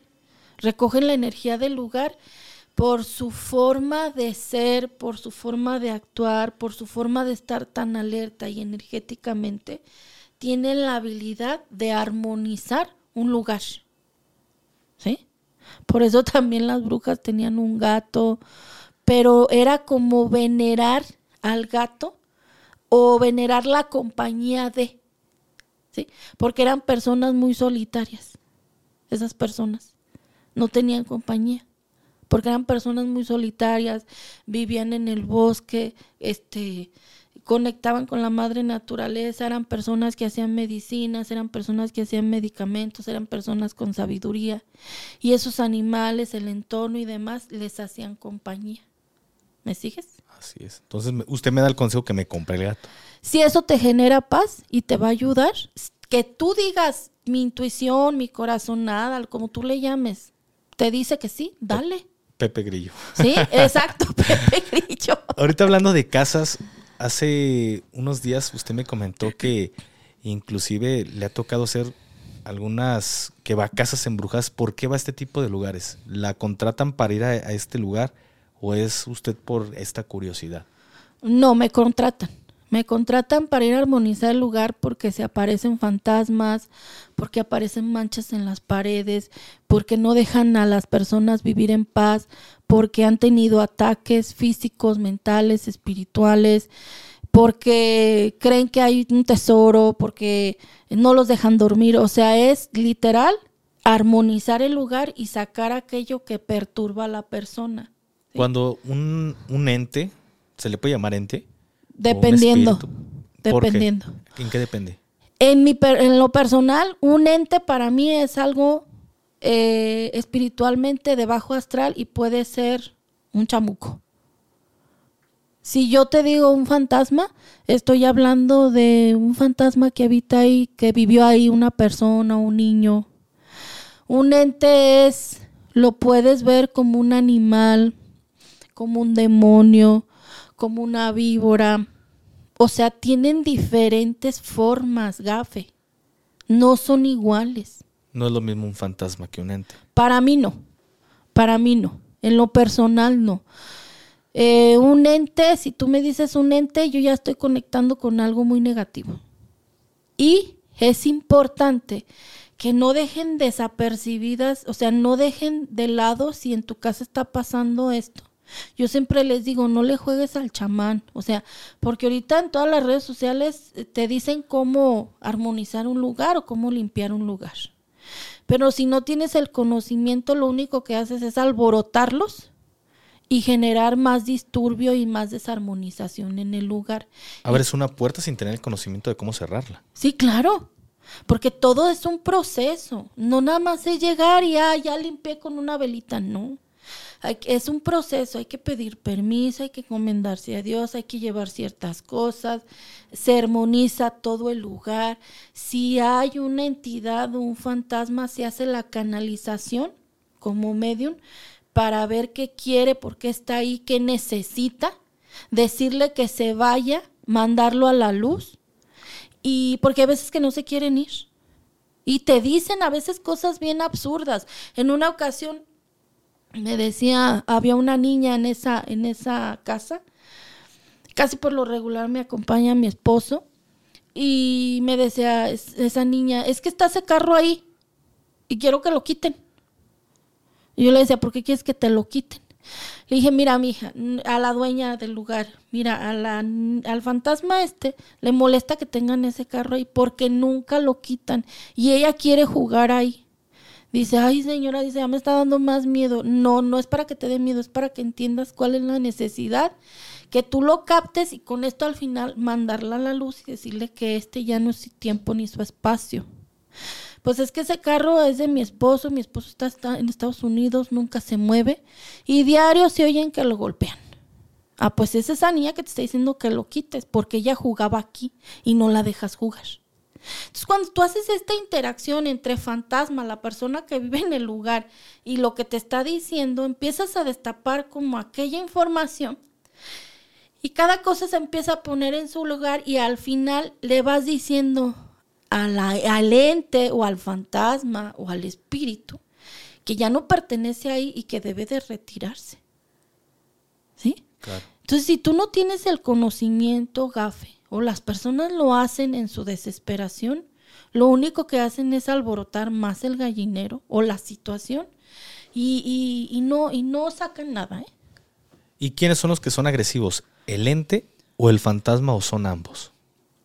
Dependiendo la situación. Puede ser el fantasma si tuvo una muerte fea que esté manifestándose ahí. Porque pueden tener tantos años. En el nivel de conciencia que ellos están, no hay tiempo ni espacio. Pudieron haber pasado 100 años, pero como ellos no tienen ni tiempo ni espacio, para ellos es como si hubiera sucedido en ese momento. Entonces, sí están conscientes que ya, ya no están en este... Hay unos que sí y otros que no, gafe. Y es por esos famosos apegos que te decía. ¿Sí? Porque están cuidando algo, o porque no arreglaron una situación, o porque, eh, porque se suicidaron, qué sé yo. Son muchos factores los que influyen. Y un ente sí te ataca. O sea, un ente siempre te va a atacar. Porque esto yo, cuando me dicen ente, estoy hablando de un chamuco. ¿Sí? Y sí llegan a atacar a las personas. De hecho, he tenido que hacer exorcismos para, porque empiezan, como ellos quieren manifestarse, son energía que se quieren manifestar. Por eso mueven las cosas, por eso atacan, porque ellos quieren seguir viviendo, pero ya no necesitan esta vida. Entonces por eso van y se materializan en cuadros, en las paredes, en los muebles o en una persona, porque ellos quieren sentir esa vida que tenían. Entonces por eso van y se posesionan de aquella persona, porque esa persona tiene la energía adecuada para arreglar el asunto que esa entidad o ese fantasma no arregló. Entonces, no nada más un padre puede hacer un exorcismo, también personas como un- los medium lo pueden hacer. Pues si tienes el conocimiento, el carácter y las agallas, sí hazlo. ¿Y cuál ha, ha sido el, el peor exorcismo que usted le ha tocado vivir? ¿Qué fue lo más fuerte que vivió en ese momento? Mm, pues que me aventé ese exorcismo por teléfono. O sea, me habló una señora de un pueblo. Y es la primera vez que lo hacía por teléfono. Nunca había hecho un exorcismo por teléfono, pero me habló tan desesperada esta paciente. Ya, di, mi hija está así. Le dije, cálmate, dime cómo está el panorama. Este, yo empecé a conectar, empecé a decirle, mira, hay esto, veo una ventana, esto, esto, ¿está así tu cuarto? Sí, ok, ya estoy ahí. Ya estoy ahí, este, este, cuánticamente o espiritualmente, ya estoy ahí. Dime qué está haciendo tu hija. Mi hija está haciendo esto y esto y esto y esto y esto. Bien. Ponme en altavoz y me vas a des- me vas a comunicar con tu hija y ve tráete un crucifijo, ve tráete esto, ve tráete el otro. Empecé a hacer el exorcismo, duré como hora y media. La chava se calmó, todo salió bien. Este, no se acabó ahí la curación porque la idea era que viniera para acá porque le, le, le, este, se le tuvo que hacer una medalla especial para que ella la cargara. Y como ella tiene el don de ver fantasmas, es ayudarle y a guiarla a que tenga el control para que no se le vuelvan a meter. O sea, fue todo un proceso. ¿Qué sucedió cuando yo terminé este exorcismo? Pues como bruta, así te lo digo. Yo nada más di gracias a Dios, Señor, gracias, chachal, chalala, chalala. Yo nunca creí que aquello se fuera a manifestar en mi casa, jefe. Llegó visita en ese momento, colgué el teléfono, di gracias a Dios, puse agua bendita, hice una oración, yo seguí mi vida normal, pero a las 3 de la mañana, uno de los integrantes de mi familia, ahí hay un fantasma, y me está haciendo esto, y me está haciendo lo otro, y tengo miedo, y empezó, y se le metió a uno de los integrantes de mi familia. Por tener miedo. No, porque lo estaba viendo. Y aquello que le quité a aquella chava, no me preguntes cómo gafe, es la primera vez que me pasa. Yo, yo presiento que se abrió un portal porque hago conciencia yo de, cuando yo hago esto no hay tiempo ni espacio y puede estar en aquel lugar, yo Yadira. ¿Sí? Pero primero lo que hago, oye, hay un, en ese lugar hay esto y esto y esto. Sí, entonces ya estoy ahí en tu cuarto. Fue lo que hice con ella. Entonces se abren campos dimensionales, gafe. Se abren puertas, donde es como yo abrir tu puerta de aquí y ya estoy viendo la sala. Y puede entrar quien sea. Y como no armo, y yo cada que hago un exorcismo a donde voy, después se tiene que armonizar el lugar y limpiar y yo hacer conciencia que no hay vea nada, no hice nada de esto más que dar gracias, porque dije, ay, fue por teléfono, ¿qué puede pasar? Pues eso fue lo que pasó. A uno de los integrantes de mi familia se le mete esta cosa y me empieza a describir esa persona cómo era y era la misma que yo había quitado del otro. Pero mi pregunta es, usted dice que ella empezó, del, estoy viendo algo y se empezó a asustar y pum, se le metió. Si su familiar no se viera asustado y guarda la calma, ¿se, ¿aún así se mete este, este ente o...? No, no se mete gafe. Tienes que estar asustado temerle o, o porque es que se le mete a una cierta persona. Porque estás muy vulnerable. Te encuentras vulnerable. Y esa baja tu vibración y es como abrir un portal a algo que no conoces. Eso es lo que sucede. Entonces, ¿qué pasó? Pues duré, eso pasó a las 3 de la mañana eran las 7 de la mañana y apenas había terminado con aquello. Por eso yo siempre les digo, ¿qué pasó? Mi, mi familiar quedó bien, tuve que armonizar el lugar.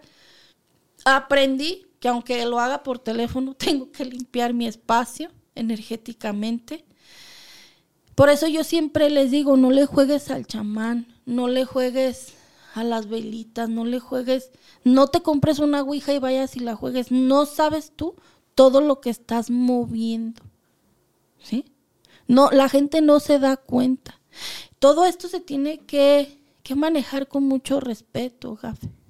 Porque no sabes tú ni siquiera con quién te estás comunicando, qué estás transmitiendo, con quién estás hablando, porque también acuérdate que el chamuquín se siente Dios y se puede presentar como manso cordero y es el mismo demonio.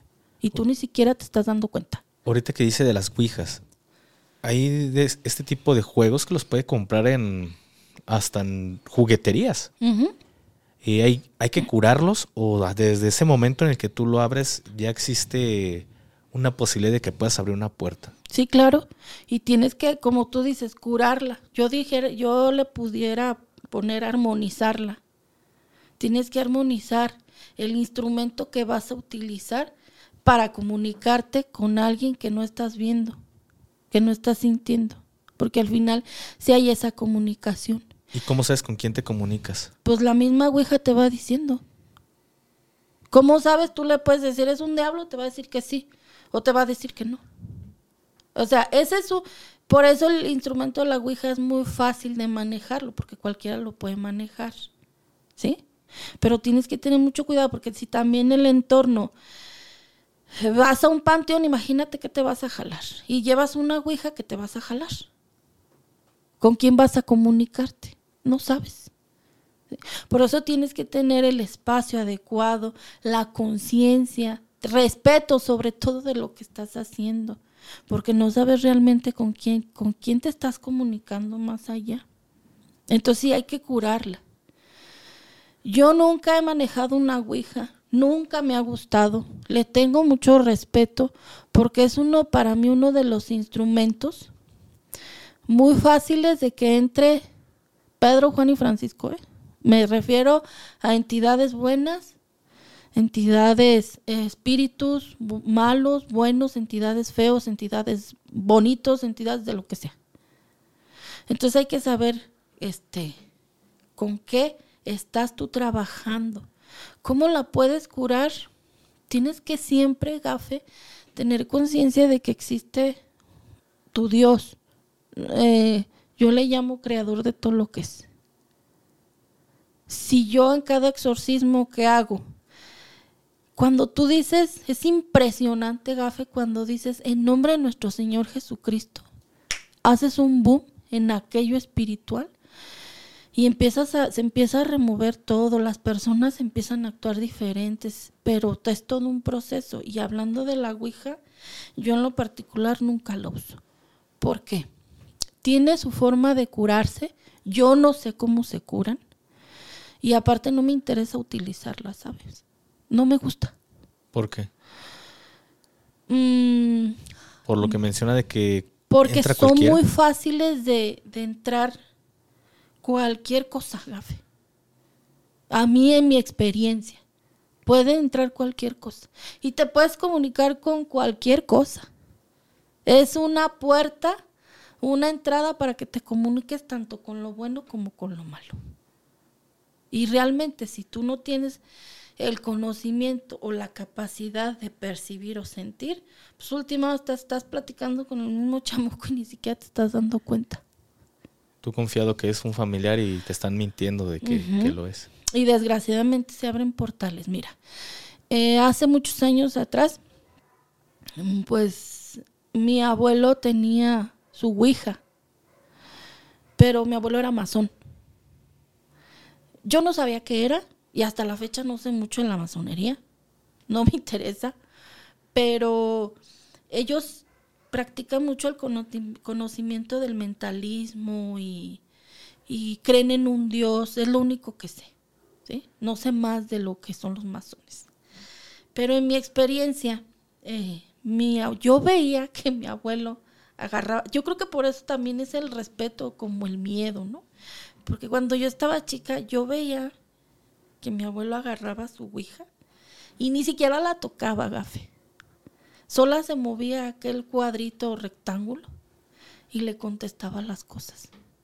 Y, había, y esa ouija, mi abuelo murió y yo me acuerdo que la guardaban abajo de una cama de una de mis tías y se oía cómo raspaba, porque aquello se quería comunicar, se movía. Esa ouija la acabaron, acabaron de entregarla a una, a un vecino que, que su mamá daba el catecismo y ya ella la canalizó con un sacerdote y quién sabe qué sucedió con esa ouija. Entonces, esto de, de lo místico, ¿cómo, cómo se podría decir a lo que usted se dedica? ¿El misticismo, el ocultismo? ¿Qué? ¿Cómo me puedo expresar de hacer? Como tú quieras, como lo identifiques tú. Ya viene de familia, Sí, viene desde su abuelo o Sí. viene desde tiempo atrás. no sé, yo nada más sé que es mi abuelo. Y sus hijos no han tenido como que estas eh, puertas ya abiertas después de que usted empezó ya con este tema. ¿Mis hijos o los hijos de mi abuelo? No, sus hijos. ¿Mis ya- hijos? Sí. También ya nacieron Sí, con esto. eh, sí. Es más, es más que yo. Nada más que a ellos no les gusta. Ellos se dedican a otras cosas y, a ellos no les gusta. Respetan, ya lo aceptan, ya viven con ello porque fue muy difícil. Fue muy difícil para mi familia, sobre todo para mi hija, aceptar lo que yo hacía porque incluso sufrió de bullying cuando estaba en la secundaria porque pues la gente se daba cuenta, porque yo toda tengo desde que casi me casé haciendo esto, gafe. Para ella fue muy difícil integrarlo a su vida porque no porque no aceptara lo que yo hacía, sino porque me decían, tu madre es bruja y tu mamá esto, y pues obvio a quién le toquen a la mamá, ¿no? Entonces para ella fue como complicado. Ahora no, ahora ya o sea, hasta se divierte y le da risa. Y hasta me dice, mi mami es la más bruja de todas. Y Ya ella misma también es parte de, de la cotorreada, ¿no? sí, ella ya, se- ya, no, no, y es también súper brujita, pero ella le hace para otras cosas, ella no, no hace esto. ¿Qué es lo más feo que usted ha visto? ¿Ha visto alguna vez algún demonio? Sí, sí, estos demonios eh, son... mm, si aquella persona, si alguna que me esté escuchando, yo ya dirá, no sé si alguien que nos esté escuchando, hay unos demonios en particular que siempre están sentados, pero están como una rodilla, como una rodilla doblada y sobre la rodilla se sientan en- con, la otro, con el otro pie, no sé si me doy a entender. Sí. Bueno, yo, lo- yo me lo visualicé. Ok, es como doblar, como sentarse en su misma pierna. Son muy delgados, muy, muy delgados. Y tienen, no tienen, no tienen este vestimenta. Es como su propia piel, pero no se les ven partes, o sea, no se le ven pecho, no se le ven nada, masculino o femenino. No tienen, está como la pura carne, son de color piel, pero una piel acartonada.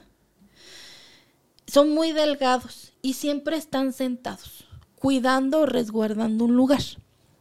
Por lo regular, se encuentran mucho en las calles donde hay mucho accidente o donde hay cerca mucha soledad por alguna situación que, que hubo ahí de, de donde hubo mucho muerto. Siempre están sentados, pero cuando se paran miden más de, ¿qué te gustan? Tres, tres metros, son muy grandes, son muy altos. Rebasan a veces los techos. Estos demonios son muy feos y atacan a toda la familia. Son muy, muy feos. No sé si alguien ya los haya visto, pero son los demonios con los que yo más me he enfrentado. O sea, son los con, no, no con los que más me he enfrentado, sino que para mí son los más fuertes con los que me he enfrentado. ¿Por, qué? Porque a la hora que ellos, ellos se incorporan y se paran, en automático invaden todo el lugar de una energía que ellos traen y aquello se vuelve un caos. Se vuelve un completo caos.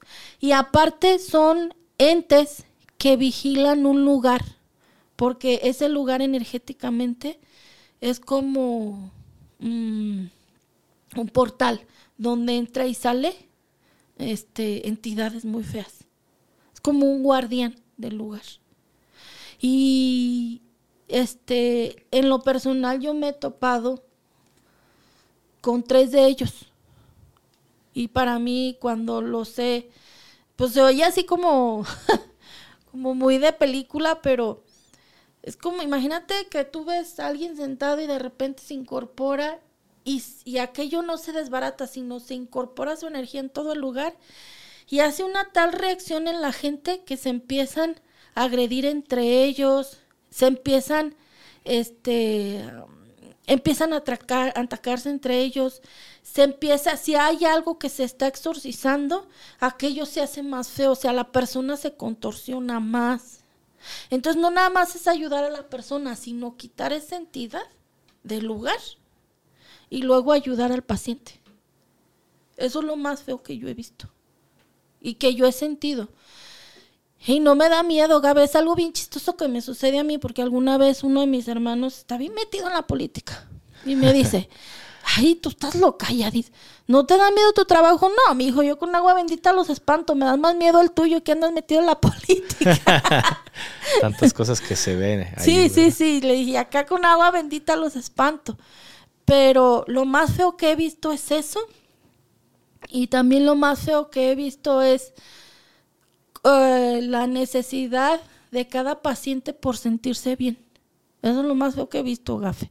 Que ya han ido a todos lados y no se curan de nada. O sea, no han, más bien no han encontrado la curación. Y van todos desesperados, todos angustiados, este, que ya han ido con varios doctores, porque también estas brujerías son energías que mandan por medio de una brujería a X persona o a X situación te entra esa energía y esa energía no se queda ahí, tiene que buscar una salida para mandar la información de lo que quieren lograr.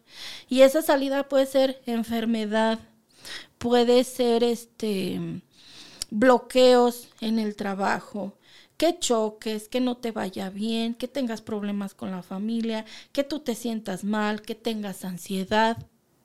Alguna vez, una ocasión también, mi hermano, yo apenas empezaba con estos rollos, cuando empezaba a dar Reiki, el que te digo que trabaja en la política, eh, llegó muy malo y le di, venía con su esposa y yo le decía, oye, te veo malito, yo veo que traes, yo lo que veo tú no es algo normal, mira, yo te veo que traes esto y esto y esto y así y así y así. No, ya di, pero ya vengo del hospital y ya, ya me dieron medicamentos, o sea, por respeto a lo que yo hacía, pues no me mandó a la chiflada, ¿verdad? Nomás me dijo, pues no, ya, ya me estoy curando. Bueno, pues está bien. Si quieres te hago Reiki. No, ya de así, ya me dieron medicina y no sé qué. Ándale, pues. ¿Será miedo? Eh, sí, Él siempre fue muy miedoso. es de los más chicos de mis hermanos, pero también es algo escéptico. Entonces, pues aparte soy su hermana, a decir, ¿y tú qué me vas a curar, no? Ven. ¿Qué sucedió? A otro día me habla por teléfono y me dice, pinche bruja. Ay, perdón. bruja, bruja. Y dije, ¿qué pasó? Y dice, ay, ya, dice, fui a pagar la renta. Dije, ¿y por qué me dices bruja? Es que el que me renta la casa es un sacerdote. ¿Y qué tiene que ver conmigo ese señor? Ese señor, Yadi, me empezó a decir lo mismo que tú me dijiste. Ah, le dije, ya, él sí le creíste nomás porque tiene su sacerdocio, ¿verdad? O porque es sacerdote. Pero es que me impresionó que me dijo lo mismo que tú. Y yo empecé a pelar los ojos y me dijo, Waldo, ¿qué tiene? No, pues nada, padre. Vaya y cúrese, porque eso lo que usted trae no es normal. Vaya a buscar a ver quién lo cura.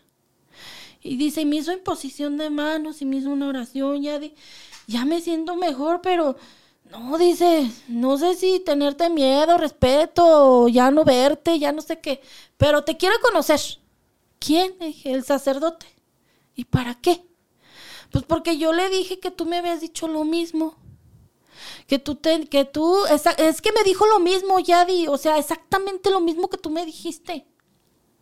Y pues tiene, le empecé a platicar de ti, le dije que pues tenías esas, esas cosas que tú haces y, que veías a la gente lo que le iba a pasar. Y, y cada que me ve, Yadi, este, pues no cae que me ve, pero me está insistiendo a que vayas. Ah, pues un día de estos voy. Cada que me hablaba mi hermano, Yadi, que vayas con el sacerdote. Y Yadi, que vayas con el sacerdote. Pues ya, llegó el día, fui. Era un, es un, era un sacerdote ya jubilado. Este, muy amable, el padre. Me escuchó y me dijo, a ver, señora Yadira, pues platicando con su hermano me dijo que usted hacía esto y esto. Y, a ver, explíqueme qué hace. Pues mire, padre, yo hago esto, me presento, mi nombre es Yadira, hago esto y esto y esto y esto. Entonces le dice a una persona que estaba ahí, creo que era su hermana, le dice, fulanita, ve, tráeme los libros que tengo ahí del Padre Amor. Y me trajo como cuatro o cinco libros y los extendió. Me dijo, mire, señora Yadira, está bien lo que usted hace pero le voy a recomendar que lea este libro, este y este y este. No se los voy a regalar porque yo veo que sí puede comprarlos. Pero si no puede comprarlos todos, pues cómprese este y este. Para que sepa usted qué es lo que está haciendo. Porque en el mundo en el que usted está entrando, pues también la puede dominar el demonio, el coraje o el ego. Dije, ¿por qué el ego? Pues porque a lo mejor como se va a sentir súper poderosa, va a creerse Dios y hay que aterrizar los pies siempre sobre la tierra, señora Yadira. Acuérdese que estos dones que usted tiene son por obra divina, son porque Dios se los dio y hay que saberlos manejar.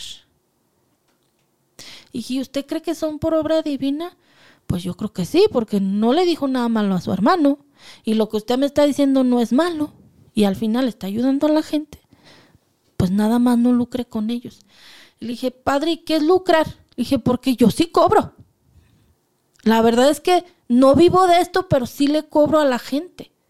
No, pues está bien, pero tampoco, mire señora Yadira, yo fui, yo no, dice, ella fue a no sé dónde y en aquellos ayeres le iban a cobrar hasta 120 mil pesos. Ah, le dije, pues entonces me voy a hacer rica, padre, y nos dio risa. Dije, no, padre, le dije, la verdad es que no es mi intención, es un intercambio para mí, porque es una manera también de que la persona valore mi esfuerzo y mi trabajo, porque la verdad le he invertido mucho a estudiar para ayudar a la gente. Claro, mucho tiempo. Tiempo, dinero y esfuerzo, Gafe. ¿Sí? Entonces, eh, me dijo, ah, está bien. ¿Y qué crees que me dijo, Gafe? Ni idea que le he dicho el padre. A ver, ya dirá, léame la mano. ¿El padre le dijo a usted? Sí. ¿Y yo qué? Léame la mano. Le dije, no. Sí, ándale. Oh, mire, está mal esto que. De hecho, me voy a confesar. Dijo, pues estarle diciendo esto. Pero, ¿qué me ve? Pues que usted es un padre a toda madre, yo le dije, porque usted sí, Me, sí me sabe escuchar, porque toda la gente que con la que he conversado para que me ayude y me guíe, Juzga. juzga y me ve así como que esta está endemoniada, ¿no? Pero usted es un padre de toda madre. Y sí me voy a comprar los libros, padre. Sí me los voy a comprar. Para que vea, señora, y vea cuáles son los síntomas de una persona que está exorcizada. Y también para que usted no caiga en engaño, porque acuérdese que la ignorancia es el peor enemigo del ser humano. Yo, pues sí, sí tienes razón. A ver, pero dígame, ¿qué me ve? Véngase. Y nos fuimos a un lugar de un rincón de su casa, que estaba un patio enorme, por allá nos fuimos a sentar. Y ay, padre, pues, pues lo voy a hacer porque usted me lo está pidiendo, pero pues yo no lo veo bien porque usted en su nivel de creencia sí dice, pero yo ya vi que usted no hace cosas malas. Y quiero ver qué hace. ¿Por qué, padre? Para ayudar a la señora Yadira a que esté a que esté, a que est- esto que usted haga de verdad, vea que usted le funciona y a los demás. No, pues bueno. Le agarré la mano.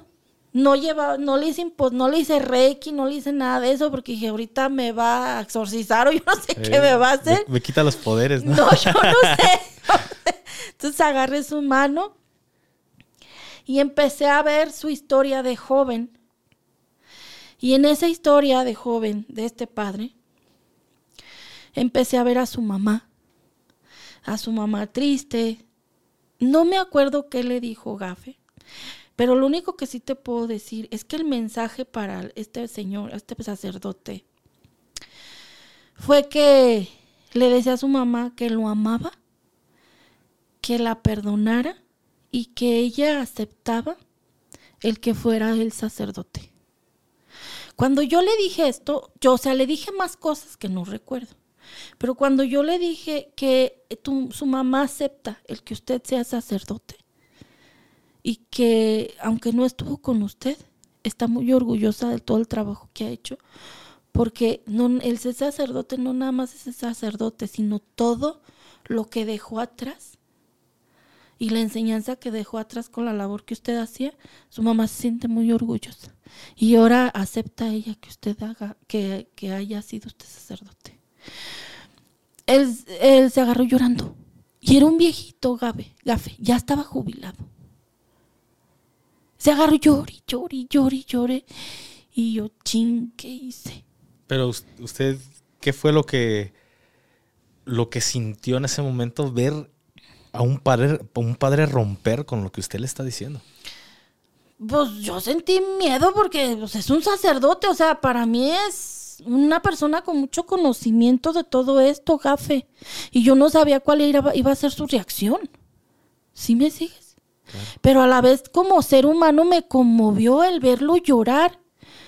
Porque yo dije, padre, ¿por qué llora?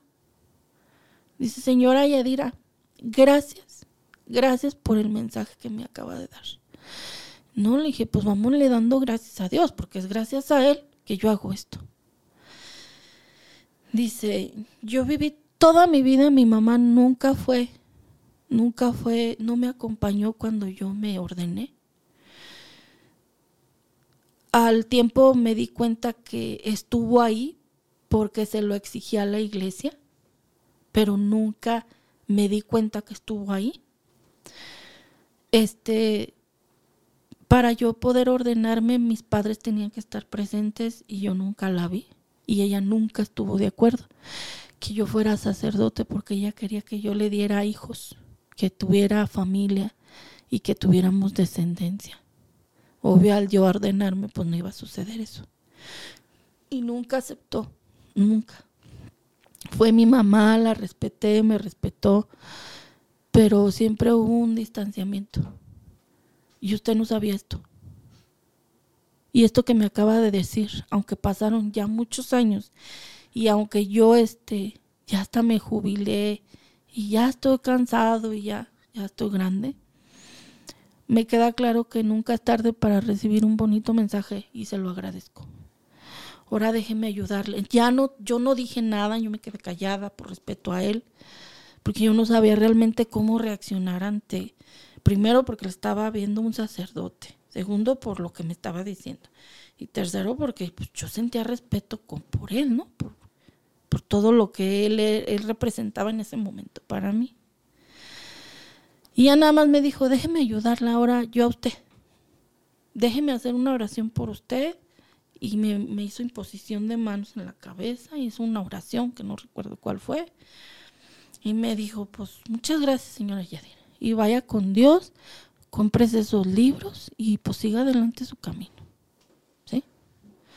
Esa es una de las tantas experiencias que he tenido. Qué impresionante escuchar este, este relato. Y ya para concluir, tengo dos cosas que le quiero preguntar. A ver.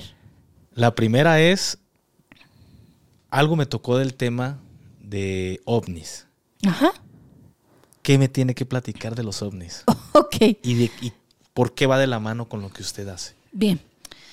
Va de la mano con lo que yo hago porque cuando, como te decía hace un momento, todos los pacientes necesitan algo diferente. Entonces ha habido ocasiones que hago mm, operaciones espirituales y es cuando entran estos extraterrestres. Ellos son los que me ayudan a hacer estas operaciones espirituales. Y estos extraterrestres, déjame decirte que van de la mano porque saben que existe un creador de todo lo que es.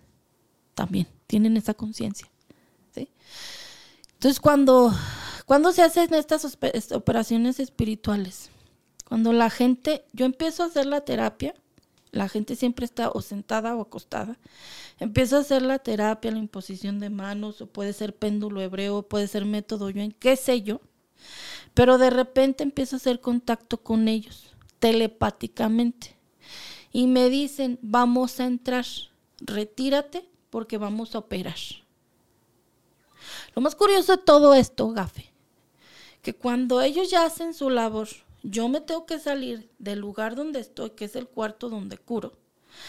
Ellos entran, hacen lo que tienen que hacer, después ya me dicen, ya puedes entrar, entro, este, sigo haciendo la terapia, porque así como hay un inicio, hay un final, y ya empiezo a ver lo que por medio de mi intuición operaron, que pudo haber sido una rodilla, un ovario, un, este, un ganglio, un ojo, la cabeza, el cabello, qué sé yo.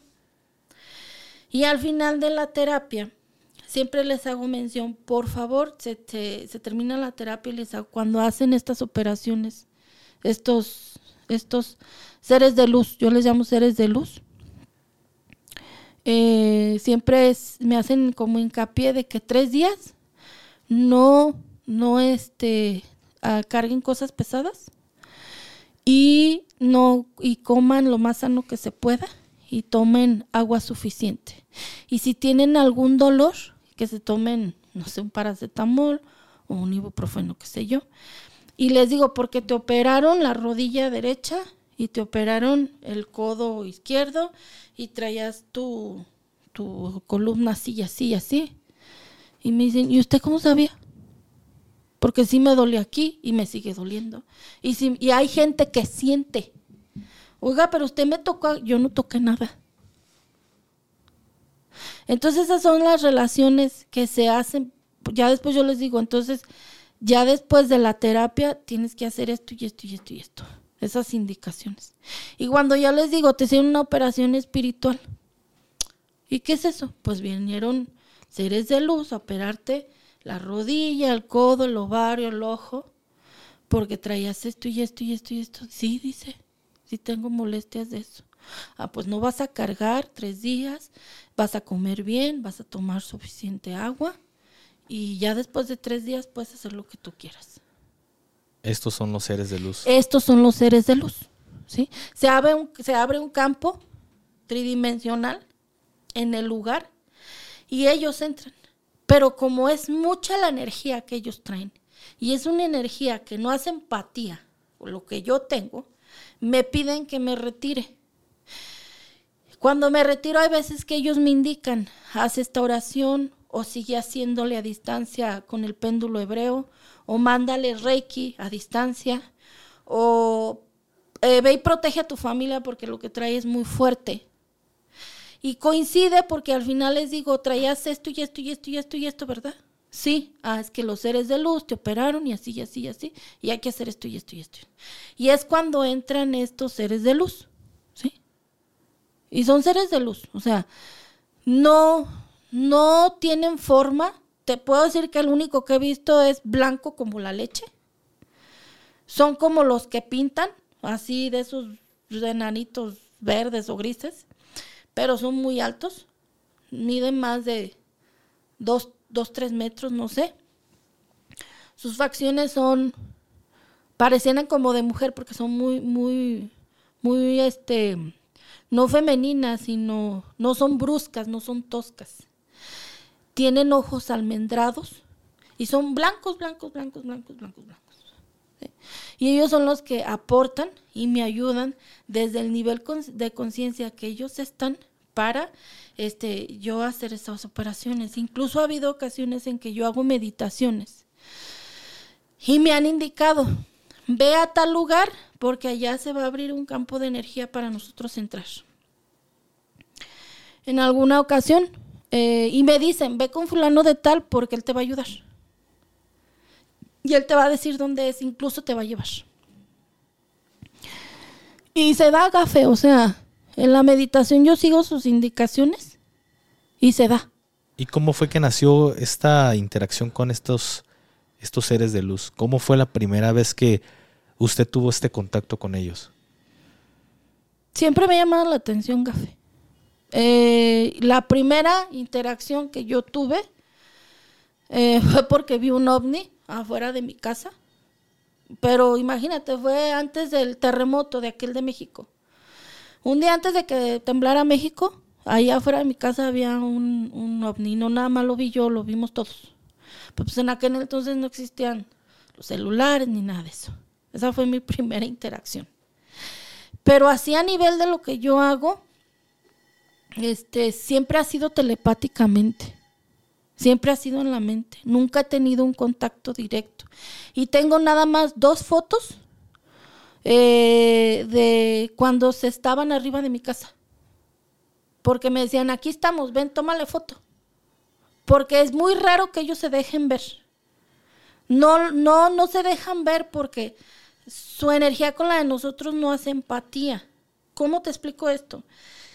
Si tú, nosotros como seres humanos nos vamos, nos aventamos un clavado al mar, va a llegar un momento en que no vamos a poder bajar por presión, porque no tenemos las condiciones adecuadas y porque no puede respirar abajo del agua. ¿Me sigues? Sí. Es lo mismo que sucede con ellos. No es que no puedan, pero no pueden invadir nuestro espacio. ¿Sí me sigues? Claro. Porque al final ellos lo único que vienen a hacer es como aportar aportar una sanación que alguien necesita. Incluso ha habido pacientes, hubo una vez una chica que me dijo, Yadi, vi unos seres de luz y estaban así, así, así, así, y yo callada. Yo no decía nada. Yo me decía, ah, qué bonito, qué padre, mira, tuviste, qué padre, porque eres de todos los que han venido y que les hacen operaciones, pocos los ven, pero qué chido por ti. ¿Te dijeron algo? No, pero se veía así, así. Al final, a los días me mandó una foto. Mira, Yadi, son como estos. Y sí, Así se ve, como ella me los enseñó en la foto. Como que si están alrededor, personas, pero es pura luz.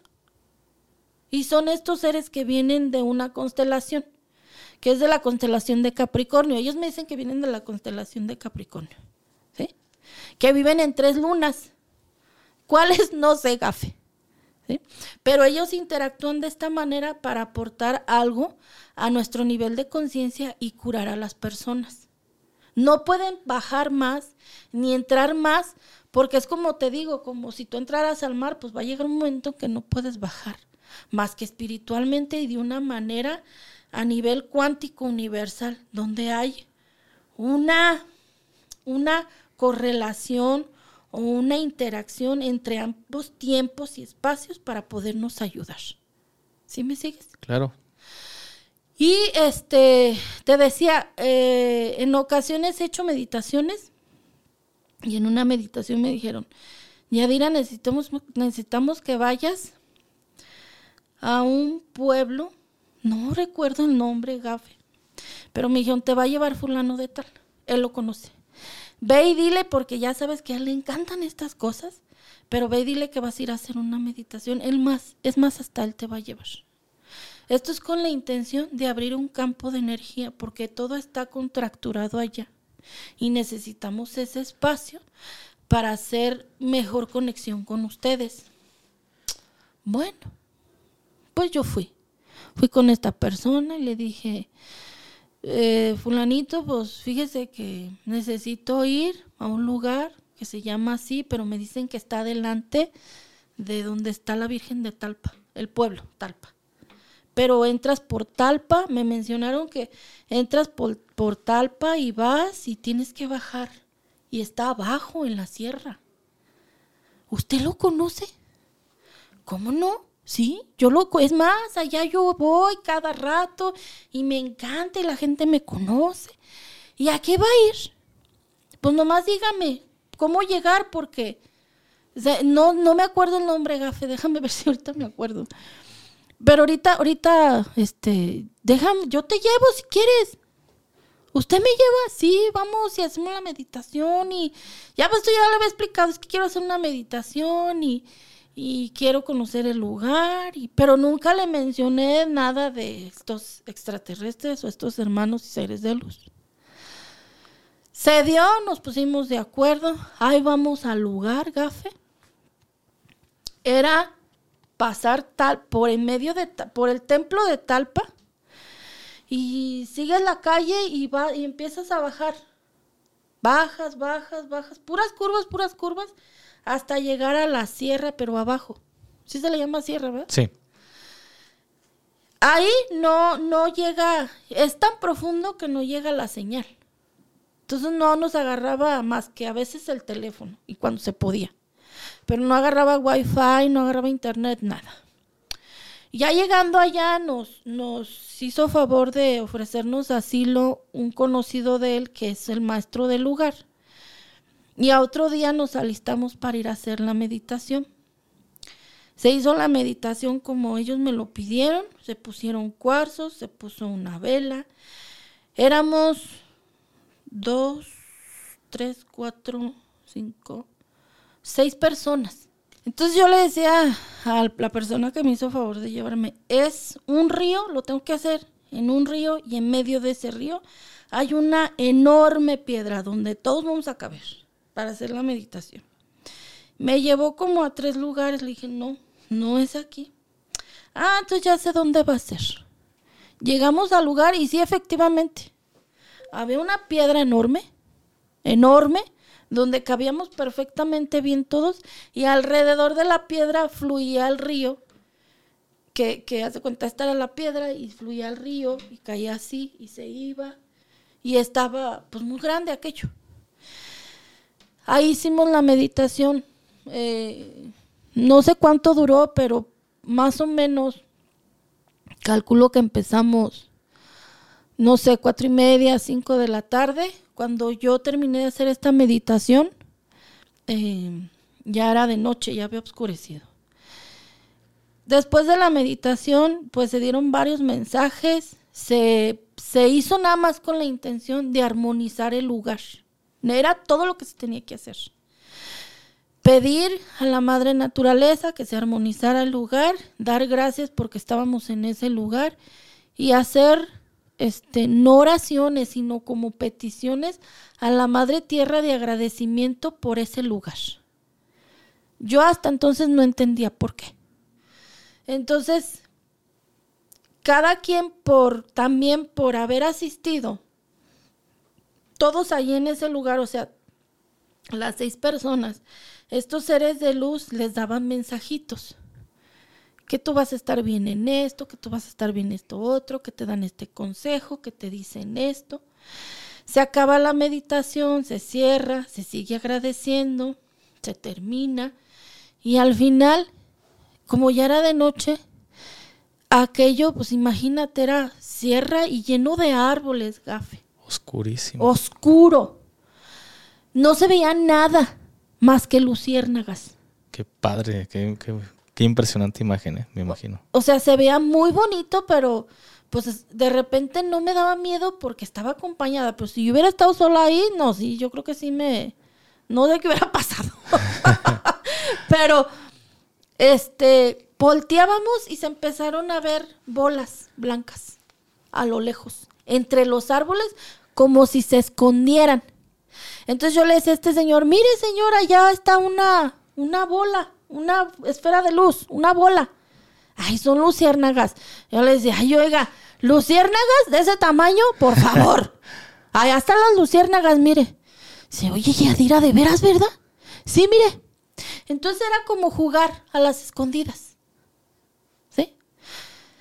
Pues nosotros no pudimos grabar nada porque era tanta la energía gafe que ningún celular, aparte por ser sierra y no haber nada de comunicación por las líneas, no pudimos utilizar ninguna cámara.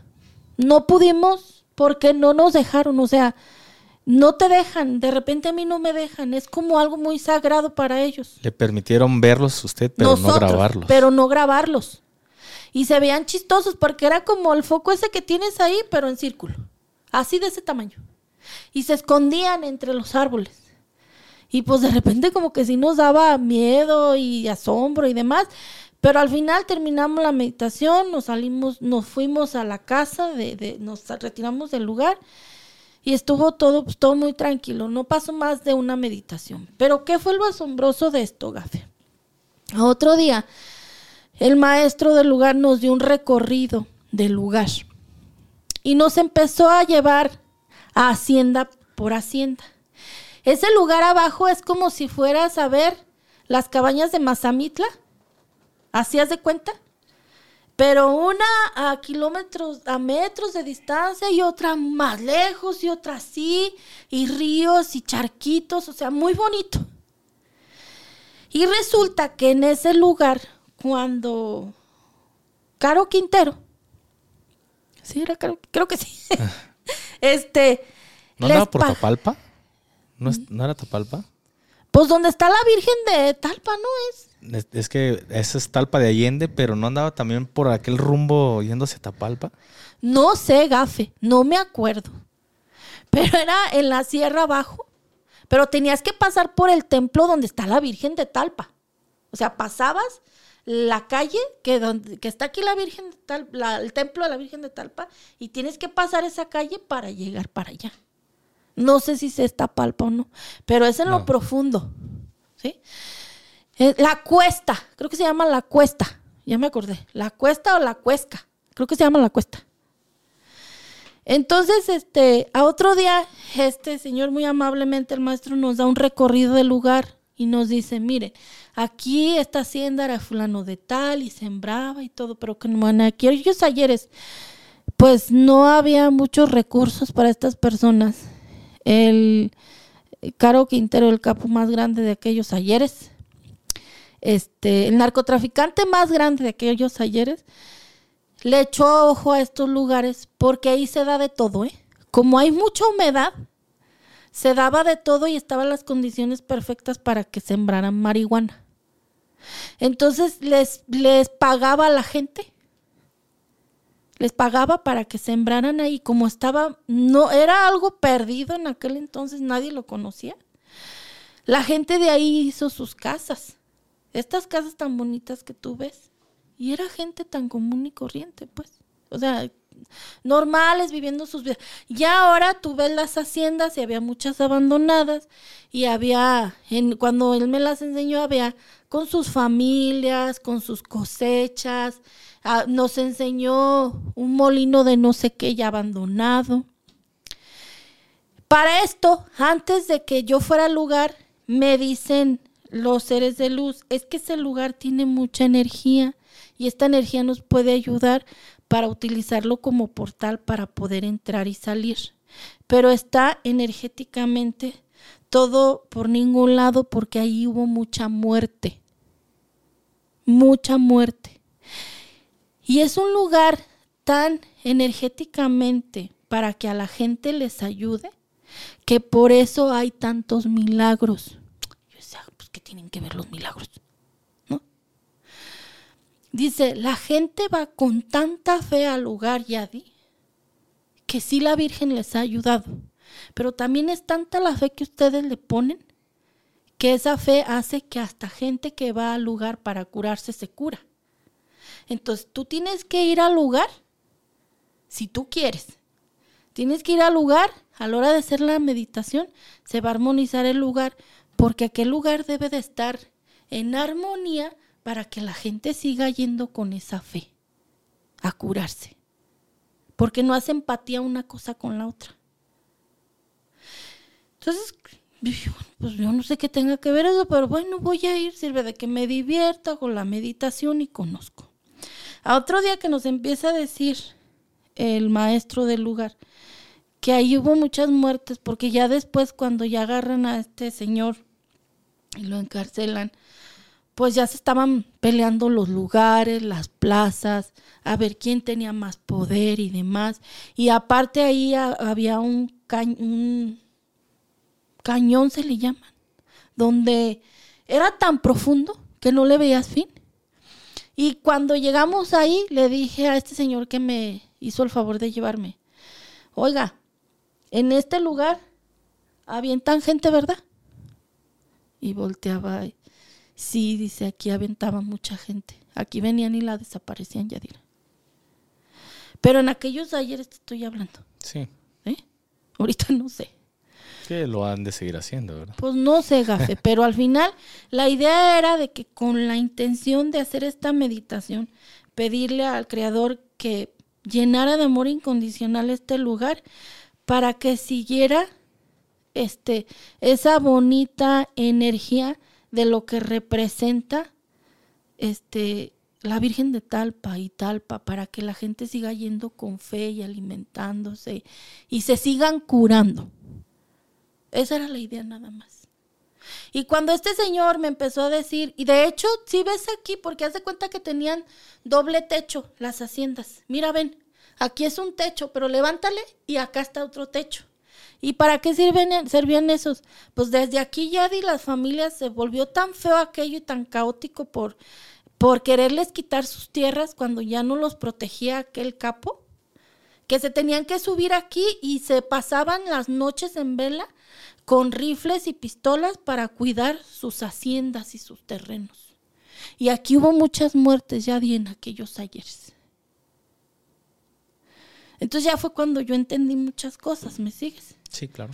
Y la idea era nada más para ellos este tener un lugar donde pudieran ellos como entrar y salir, porque dicen que abajo de ese lugar, entrando la cuesta, abajo y más allá, porque es todavía más retirado la cuesta, hay un este una estación de, de sus navecitas. ¿Sí? Eso se lo dijeron a ustedes. Eso me lo dijeron a mí. A mí no me creas. Hasta ahorita no tengo manera de cómo este demostrártelo, la verdad no. Pero al final todo lo que ellos me decían, con lo que platiqué con el maestro y cómo se dieron las cosas, coincidían mucho con todo. Entonces yo les, entonces yo les decía, entonces por eso, este, eh, le ayuda mucho a la gente a ir para allá, sí, dice, pero también ustedes han puesto mucho entusiasmo, porque van a sus caminatas, le piden con mucho entusiasmo a Dios, le piden con mucho entusiasmo a la Virgen, y eso también ayuda. Y aparte, más allá de todo eso, Yadi, es la fe de cada quien, quien te sana. Es como hablábamos hace, bueno, desde que empezó el, episodio de las oraciones, cuando uno le, le inyecta esa fe, es cuando también uno mismo se genera una buena vibra, algo, algo positivo, ¿verdad? Sí. Y ya de repente me dicen, no, vete a tal lugar y haz una meditación. Pues me doy el tiempo y voy al lugar y la hago, ¿eh? Y nada más tengo dos fotos de las naves extraterrestres de las que me han permitido este, captar por medio de fotos. No tengo más gafe. Es todo lo que yo tengo para comprobarte. No, pero al final de cuentas, cada quien cree lo pues que sí, quiere, ¿verdad? Lo que quiera. Yo te hablo al final a base de mi experiencia y al final estos seres de luz lo único que quieren transmitirte es que, que vivas en paz, que vivas, eh, vivimos en un mundo caótico y ellos no entienden todavía este nuestra forma de pensar porque dicen, nos llaman tanto la atención porque ustedes por amor matan y por amor no matan. O sea, por las dos cosas hacen, hacen cosas tan divinas como tan desastrosas. Pero al final el amor es amor, ¿por qué lo utilizan de esa manera? Por eso nos llamaron tanto la atención como seres vivientes. Qué impresionante escuchar todo esto. Yo la verdad, como lo dije desde un principio en este, en este episodio, eh, la gente puede ir a ver los comentarios de, que le dejaron en el episodio de, de Israel, que hay muchísimas personas que están pidiendo su ayuda. Entonces cada quien cree lo que quiere creer y pues ahí está. Si alguien busca esa ayuda es porque algo sobrenatural están viviendo en ese momento esas personas. Y adelante. Con todo gusto, si tú necesitas ayuda de lo que yo sé hacer, pues aquí estoy para servirte. Y lo mismo para las personas que nos ven, ya saben, aquí van a estar sus redes sociales de Yadis, porque lo repito, mucha gente buscó o está buscando la ayuda de Israel, pues él no cuenta con redes sociales, pero aquí tenemos a alguien que, que los puede ayudar. Ya por último, lo que tengo curiosidad desde que se sentó, ya sabe qué es, ¿verdad? No, ¿No? no, no sé. Desde que empezamos con el tema de poner las cámaras ahí en cuadro, ahí usted me percaté y eso es inevitable que lo hubiera visto. Tiene un, no sé qué sea, ¿no? No sé cómo, no quiero faltarle el respeto No, a lo no, que no, es, pero es como un trapo con, Ah. con una estrella, no sé, y tiene unas cartas. ¿Qué es lo que tienen en ese lugar? Mira. Esto mi- es algo de que utilizo de mis herramientas. Antes yo lo hacía a modo intuitivo, pero me cansaba mucho. O sea, no utilizaba nada de esto. Esta es una carpetita. Sí, sí la podría mostrar para Sí, que la gente claro, la aquí vea. está. Ah, porque yo desde que dije, ¿qué es eso? Hasta me dio miedo, ¿eh? Sí, es que, es que se ve muy extraña. Sí, sí, sí. Pero ahí te va. Qué bueno que lo mencionas, porque luego dicen, ay, ¿eso qué es? ¿O para qué? Son cosas del diablo. Déjate explico. A- Antes, antes de que me explique, A ver. en una ocasión, no recuerdo quién me, quién me comentó. Ah, fue un amigo que, que vino hace poco a un podcast que se llama Mexican Biker. Que fue a él fue a comprar una moto, Ajá. o acompañó una, una persona, no recuerdo bien.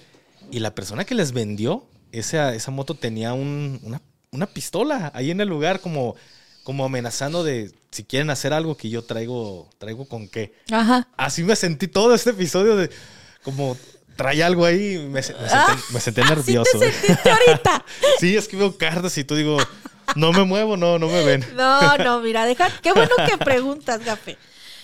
Este, estos son herramientas, son cartas, son cartas de tarot, mira, con imágenes. ¿Sí? Claro. Eh, si tú me preguntas algo, se da la tirada y depende de lo que salga, yo te le interpreto en base a tu pregunta. ¿Sí? Esto.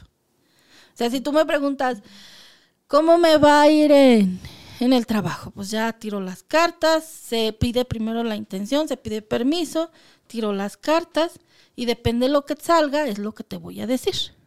Ok. ¿Eh? Bien. Con las cartas. Con este mantelito, tapetito, como le quieras ver, mira, en medio tiene una estrella. ¿sí? Es muy parecida a la estrella de David. Es correcto. ¿Sí? Simbólicamente, la estrella de David para mí es una protección muy bonita y muy fuerte.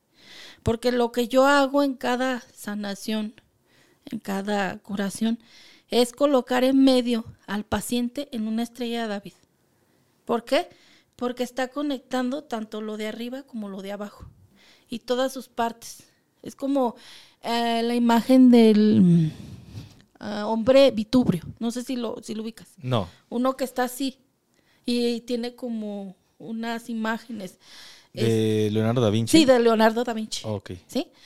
Entonces, todo es simbólico, pero al final esto energéticamente genera una protección muy bonita para la persona y no invado ni quito bendiciones que tenga. Entonces, cuando yo vi esta mantita, como tiene una estrella de David y para mí simboliza protección, lo estoy haciendo desde una protección divina. ¿Sí me sigues? Claro, sí. Entonces, lo que tiene alrededor son números 5, 10, 15, 20, 30, ¿sí? Y luego tiene el abecedario. Y luego tiene un no y un yes. Si te fijas, es como muy parecido a una ouija, Sí, de hecho, sí. ¿sí? A mí no me gustan las ouijas. no me gustan, no me encantan, no, no les tengo como una conexión positiva. Pero como a mí esto me llamó la atención y el color para mí significa transmutación y la estrella de David para mí significa protección, lo vi y me lo compré. ¿Para qué? Para que si tú me dices, ya me va a ir bien en el trabajo yo con el péndulo, le pregunto.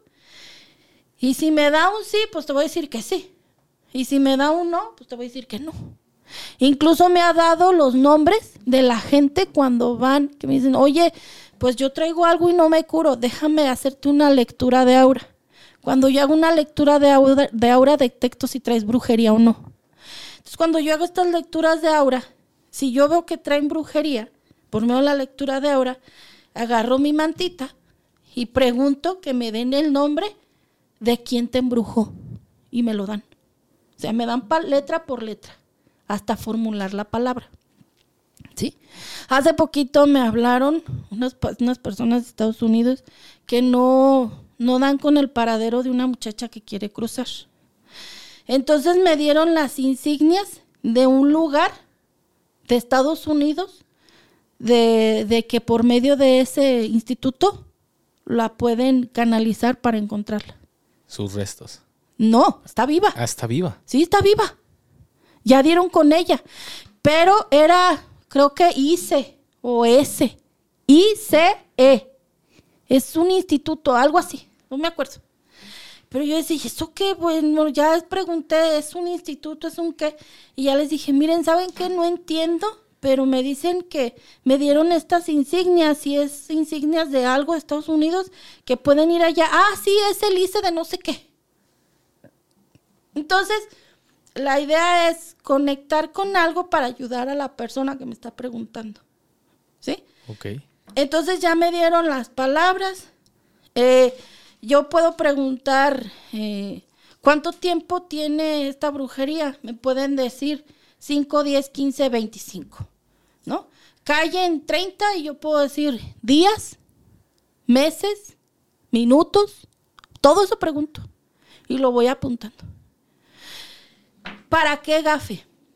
No por morbo de saber o ay, decirte, no, para saber qué es lo que voy a curar y con qué yo Yadira me estoy enfrentando y darle una mejor solución a lo que tiene el paciente.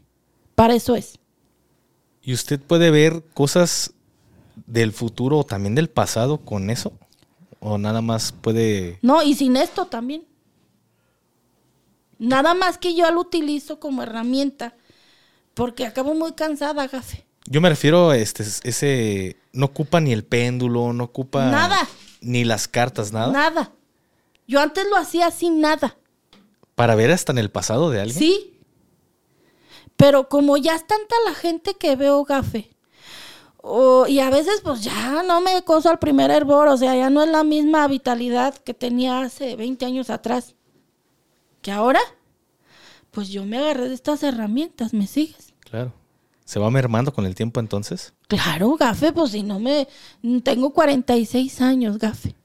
Y no es lo mismo que hace tres años atrás. ¿Sí? Ok. No es que te mermes, pero también tienes una energía vital. Que se va disminuyendo al pasar el tiempo. Pues sí, y eso es naturaleza, naturaleza humana.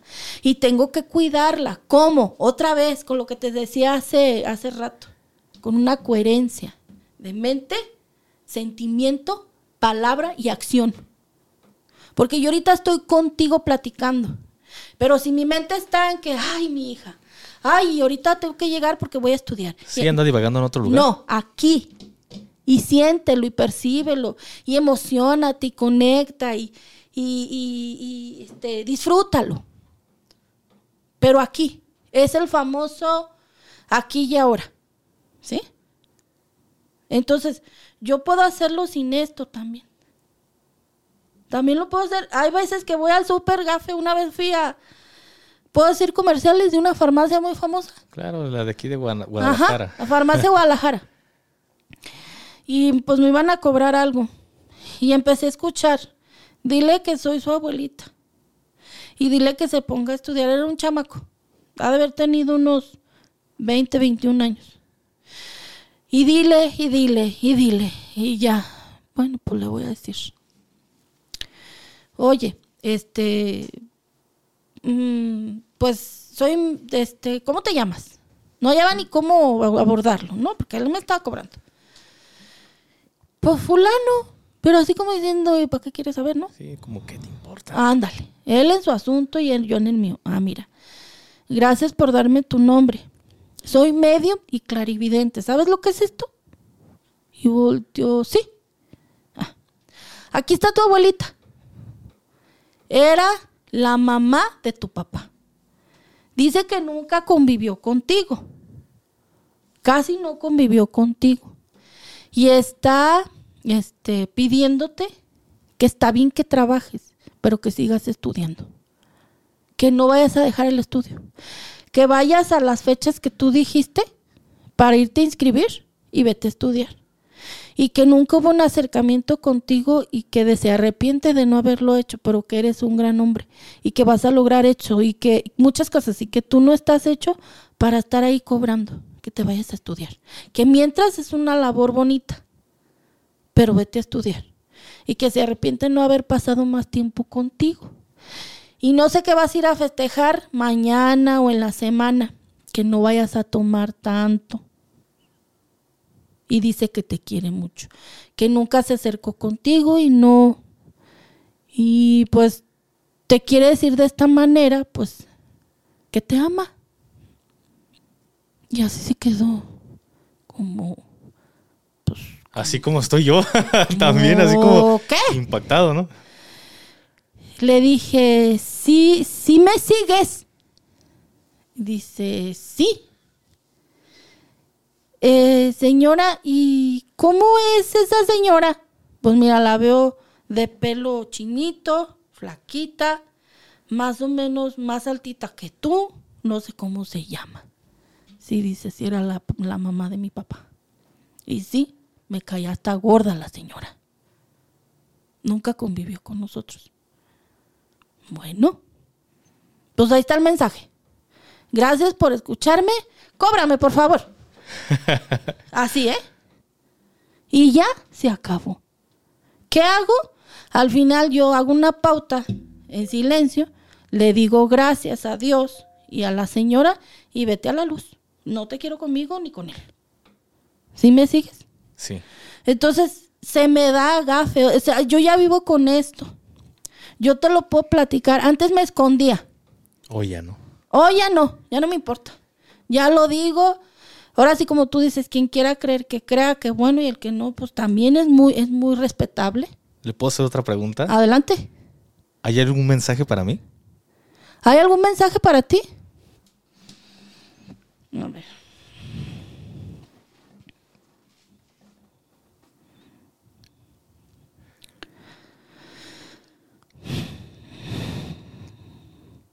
¿Me das permiso de ver ese mensaje, Gafe? Claro. Gracias.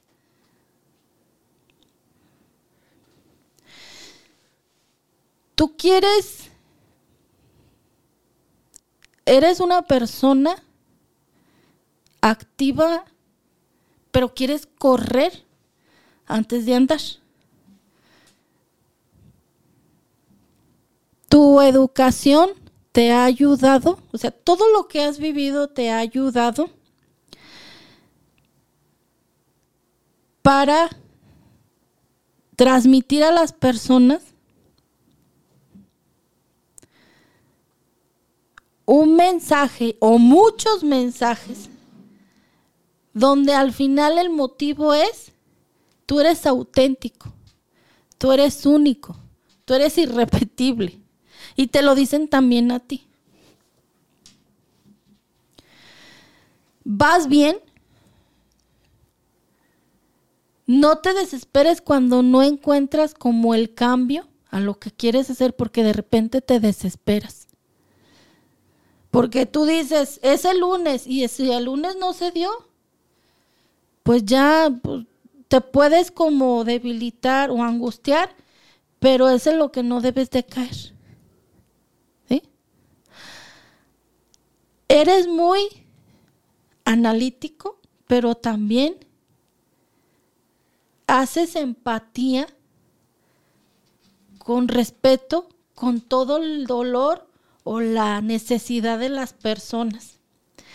Tú quieres volver por medio de lo que tú haces un mundo diferente. Y sí lo vas a lograr, pero todo en su tiempo y en su momento, Gafe. Eres muy inteligente, pero no te sabotees. O sea, cómpralo y ya. Disfrútalo. Cómetelo. ¿Tú traes conflictos ahorita con tu peso? No. Alguien que esté así. Sí.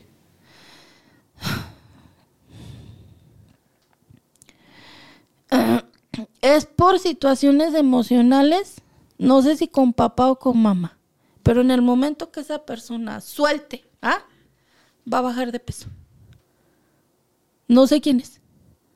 Y es muy importante que se lo digas porque tiene que ayudar a arreglar ese asunto emocional. ¿sí? No sé quién, que sea de ti, pero tiene que arreglar ese asunto emocional. En cuanto lo arregle, lo perdone, lo acepte y ya pasó, va a empezar a encontrar el ejercicio adecuado, las personas adecuadas, la dieta adecuada y si ya está en ello, va a empezar a bajar de volada. ¿Sí? Tú eres a veces un niño grandote.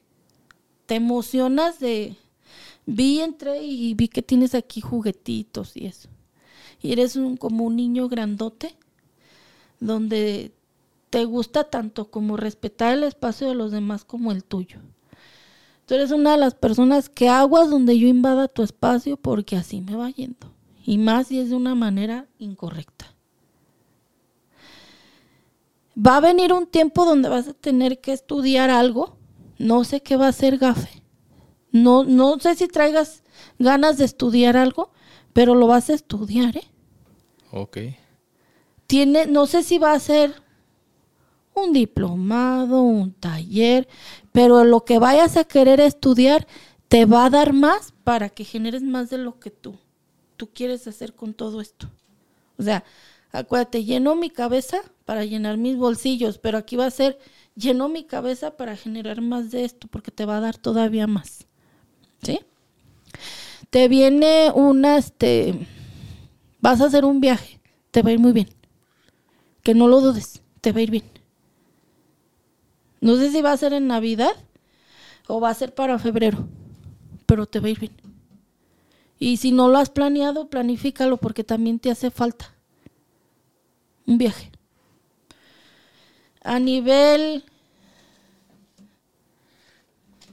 Para ti es muy importante la familia, las mujeres de tu vida. Son muy importantes para ti las mujeres de tu vida. Tú quieres hacer de este mundo que los hombres sean mejores para tener mejores mujeres. No sé por qué lo, lo, interpreto así. ¿Qué quiere decir esto, Gafe? Que desde lo que tú haces, estás, eres un ejemplo para todas las mujeres de tu vida y eres como hasta un superhéroe. ¿Tienes hermanas? No sé si tengas hermanas. Considero a alguien como mi hermana. Pues esa persona te ve como un superhéroe y eres su ejemplo a seguir. Y déjate mortificar por ella. Déjala que haga. O sea, déjala. También se tiene que equivocar. Y no vas a poder no vas a poder hacer nada por ello. Pero eso le va a dar la pauta a ser una persona más empoderada y sobre todo a salir adelante con las bendiciones que ella tiene. Déjala. ¿Sí?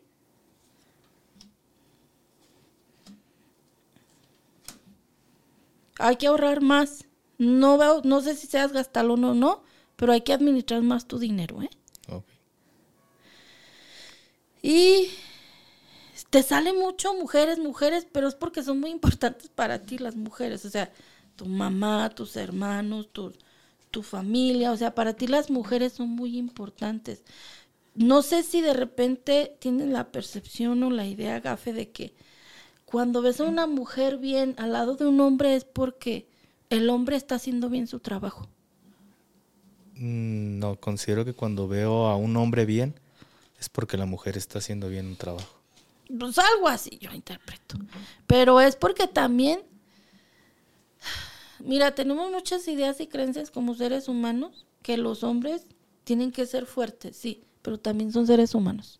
Que al final tú conectes con tu corazón y que también te des la oportunidad, si tienes que llorar, pues que llores, no pasa nada. Eso va a sanar tu alma y tu corazón. Vas a seguir trabajando en lo que tú haces.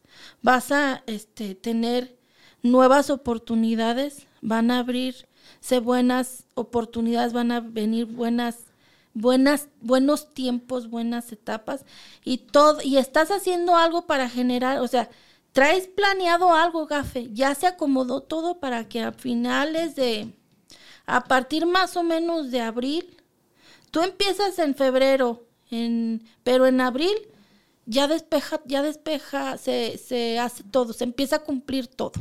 ¿sí? Lo que tú quieres planear con ese, con ese proyecto, sobre todo de trabajo. Porque traes como una idea nueva. ¿Sí? Sí. Hazlo ya. O sea, ya lo tienes como estructurado, nada más hay que planificarlo, estructurarlo, poner, ponerle mm, que sea Medible, tangible y sustentable. O sea, apúntalo. ¿Cómo lo voy a hacer? Medible, tangible y sustentable. Porque esto te va a dar la pauta a que a nivel familiar te vaya como dice en la carta. ¿Ya viste cómo está la carta?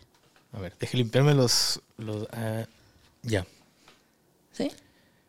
Porque al final tú esto lo quieres generar para que a futuro tú estés así.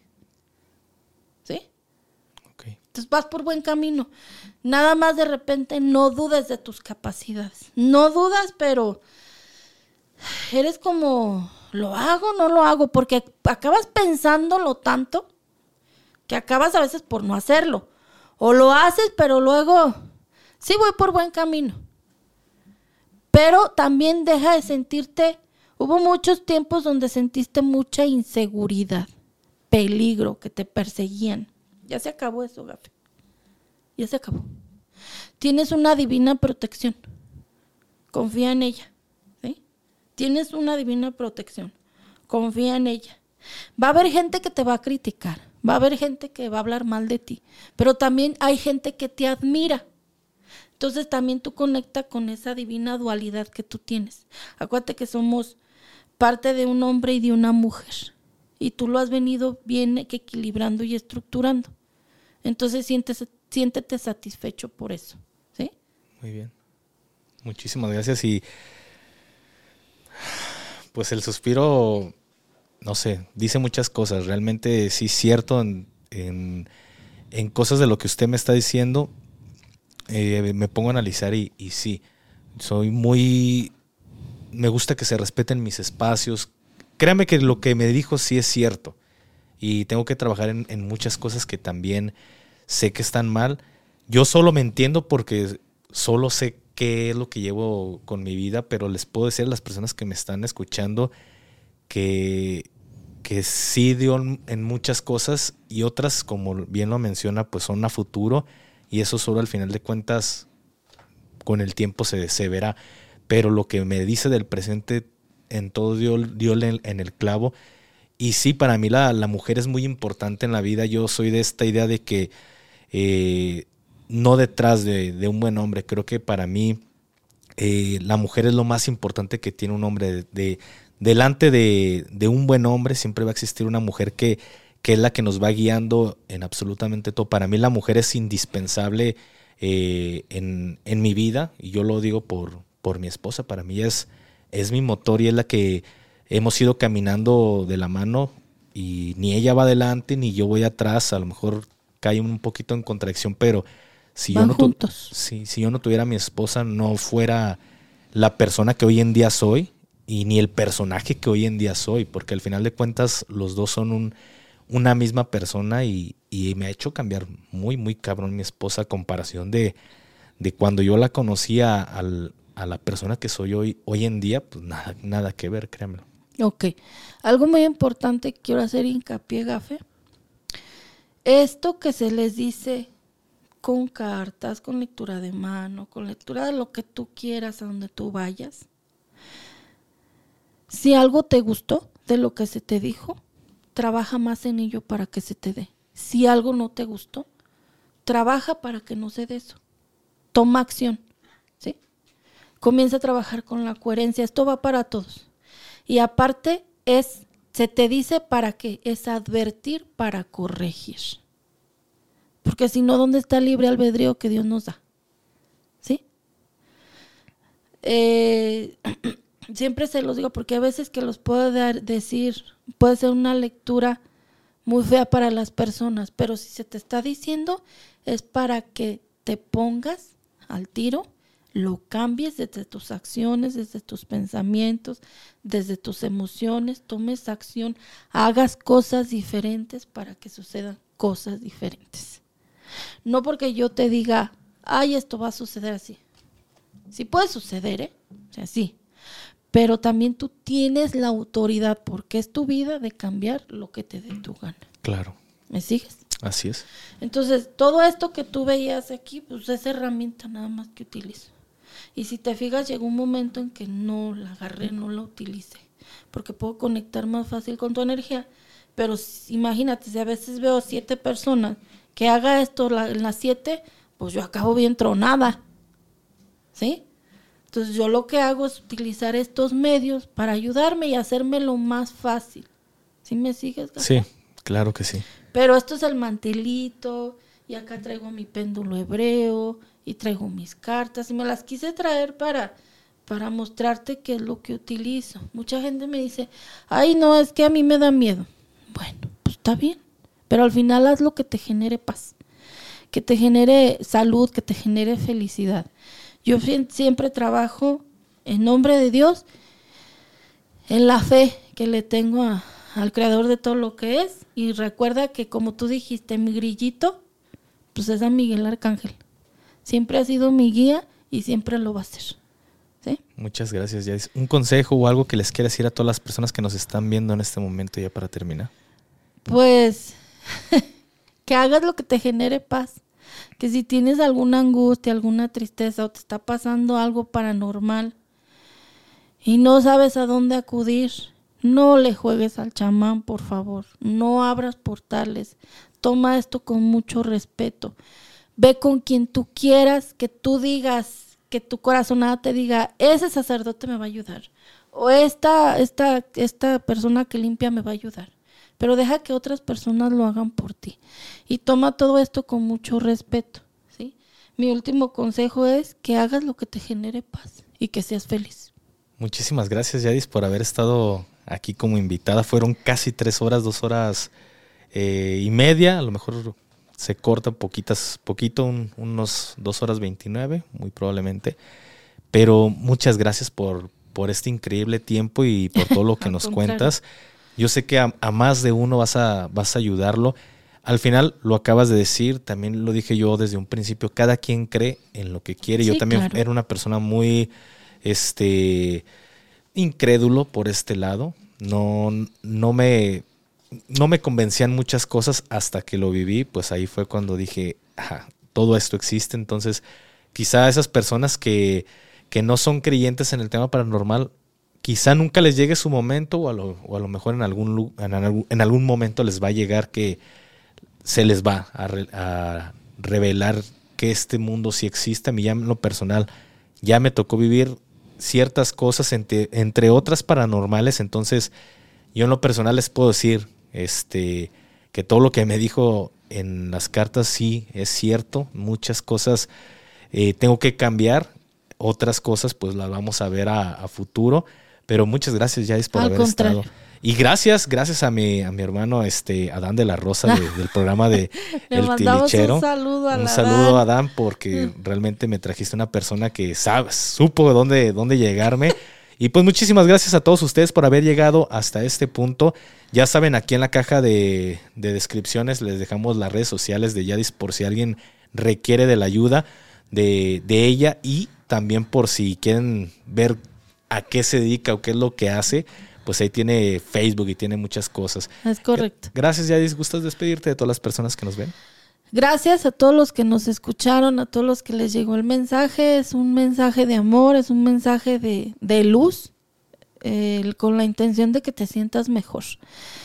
Te agradezco de todo corazón tú que me escuchaste del otro lado y recuerda, nunca dejes de soñar, te amo y vive feliz y haz lo que te genere paz. Muchísimas gracias a todos y ya saben, nos vemos en un siguiente en el siguiente episodio de La cara oculta. Hasta la próxima. Bye.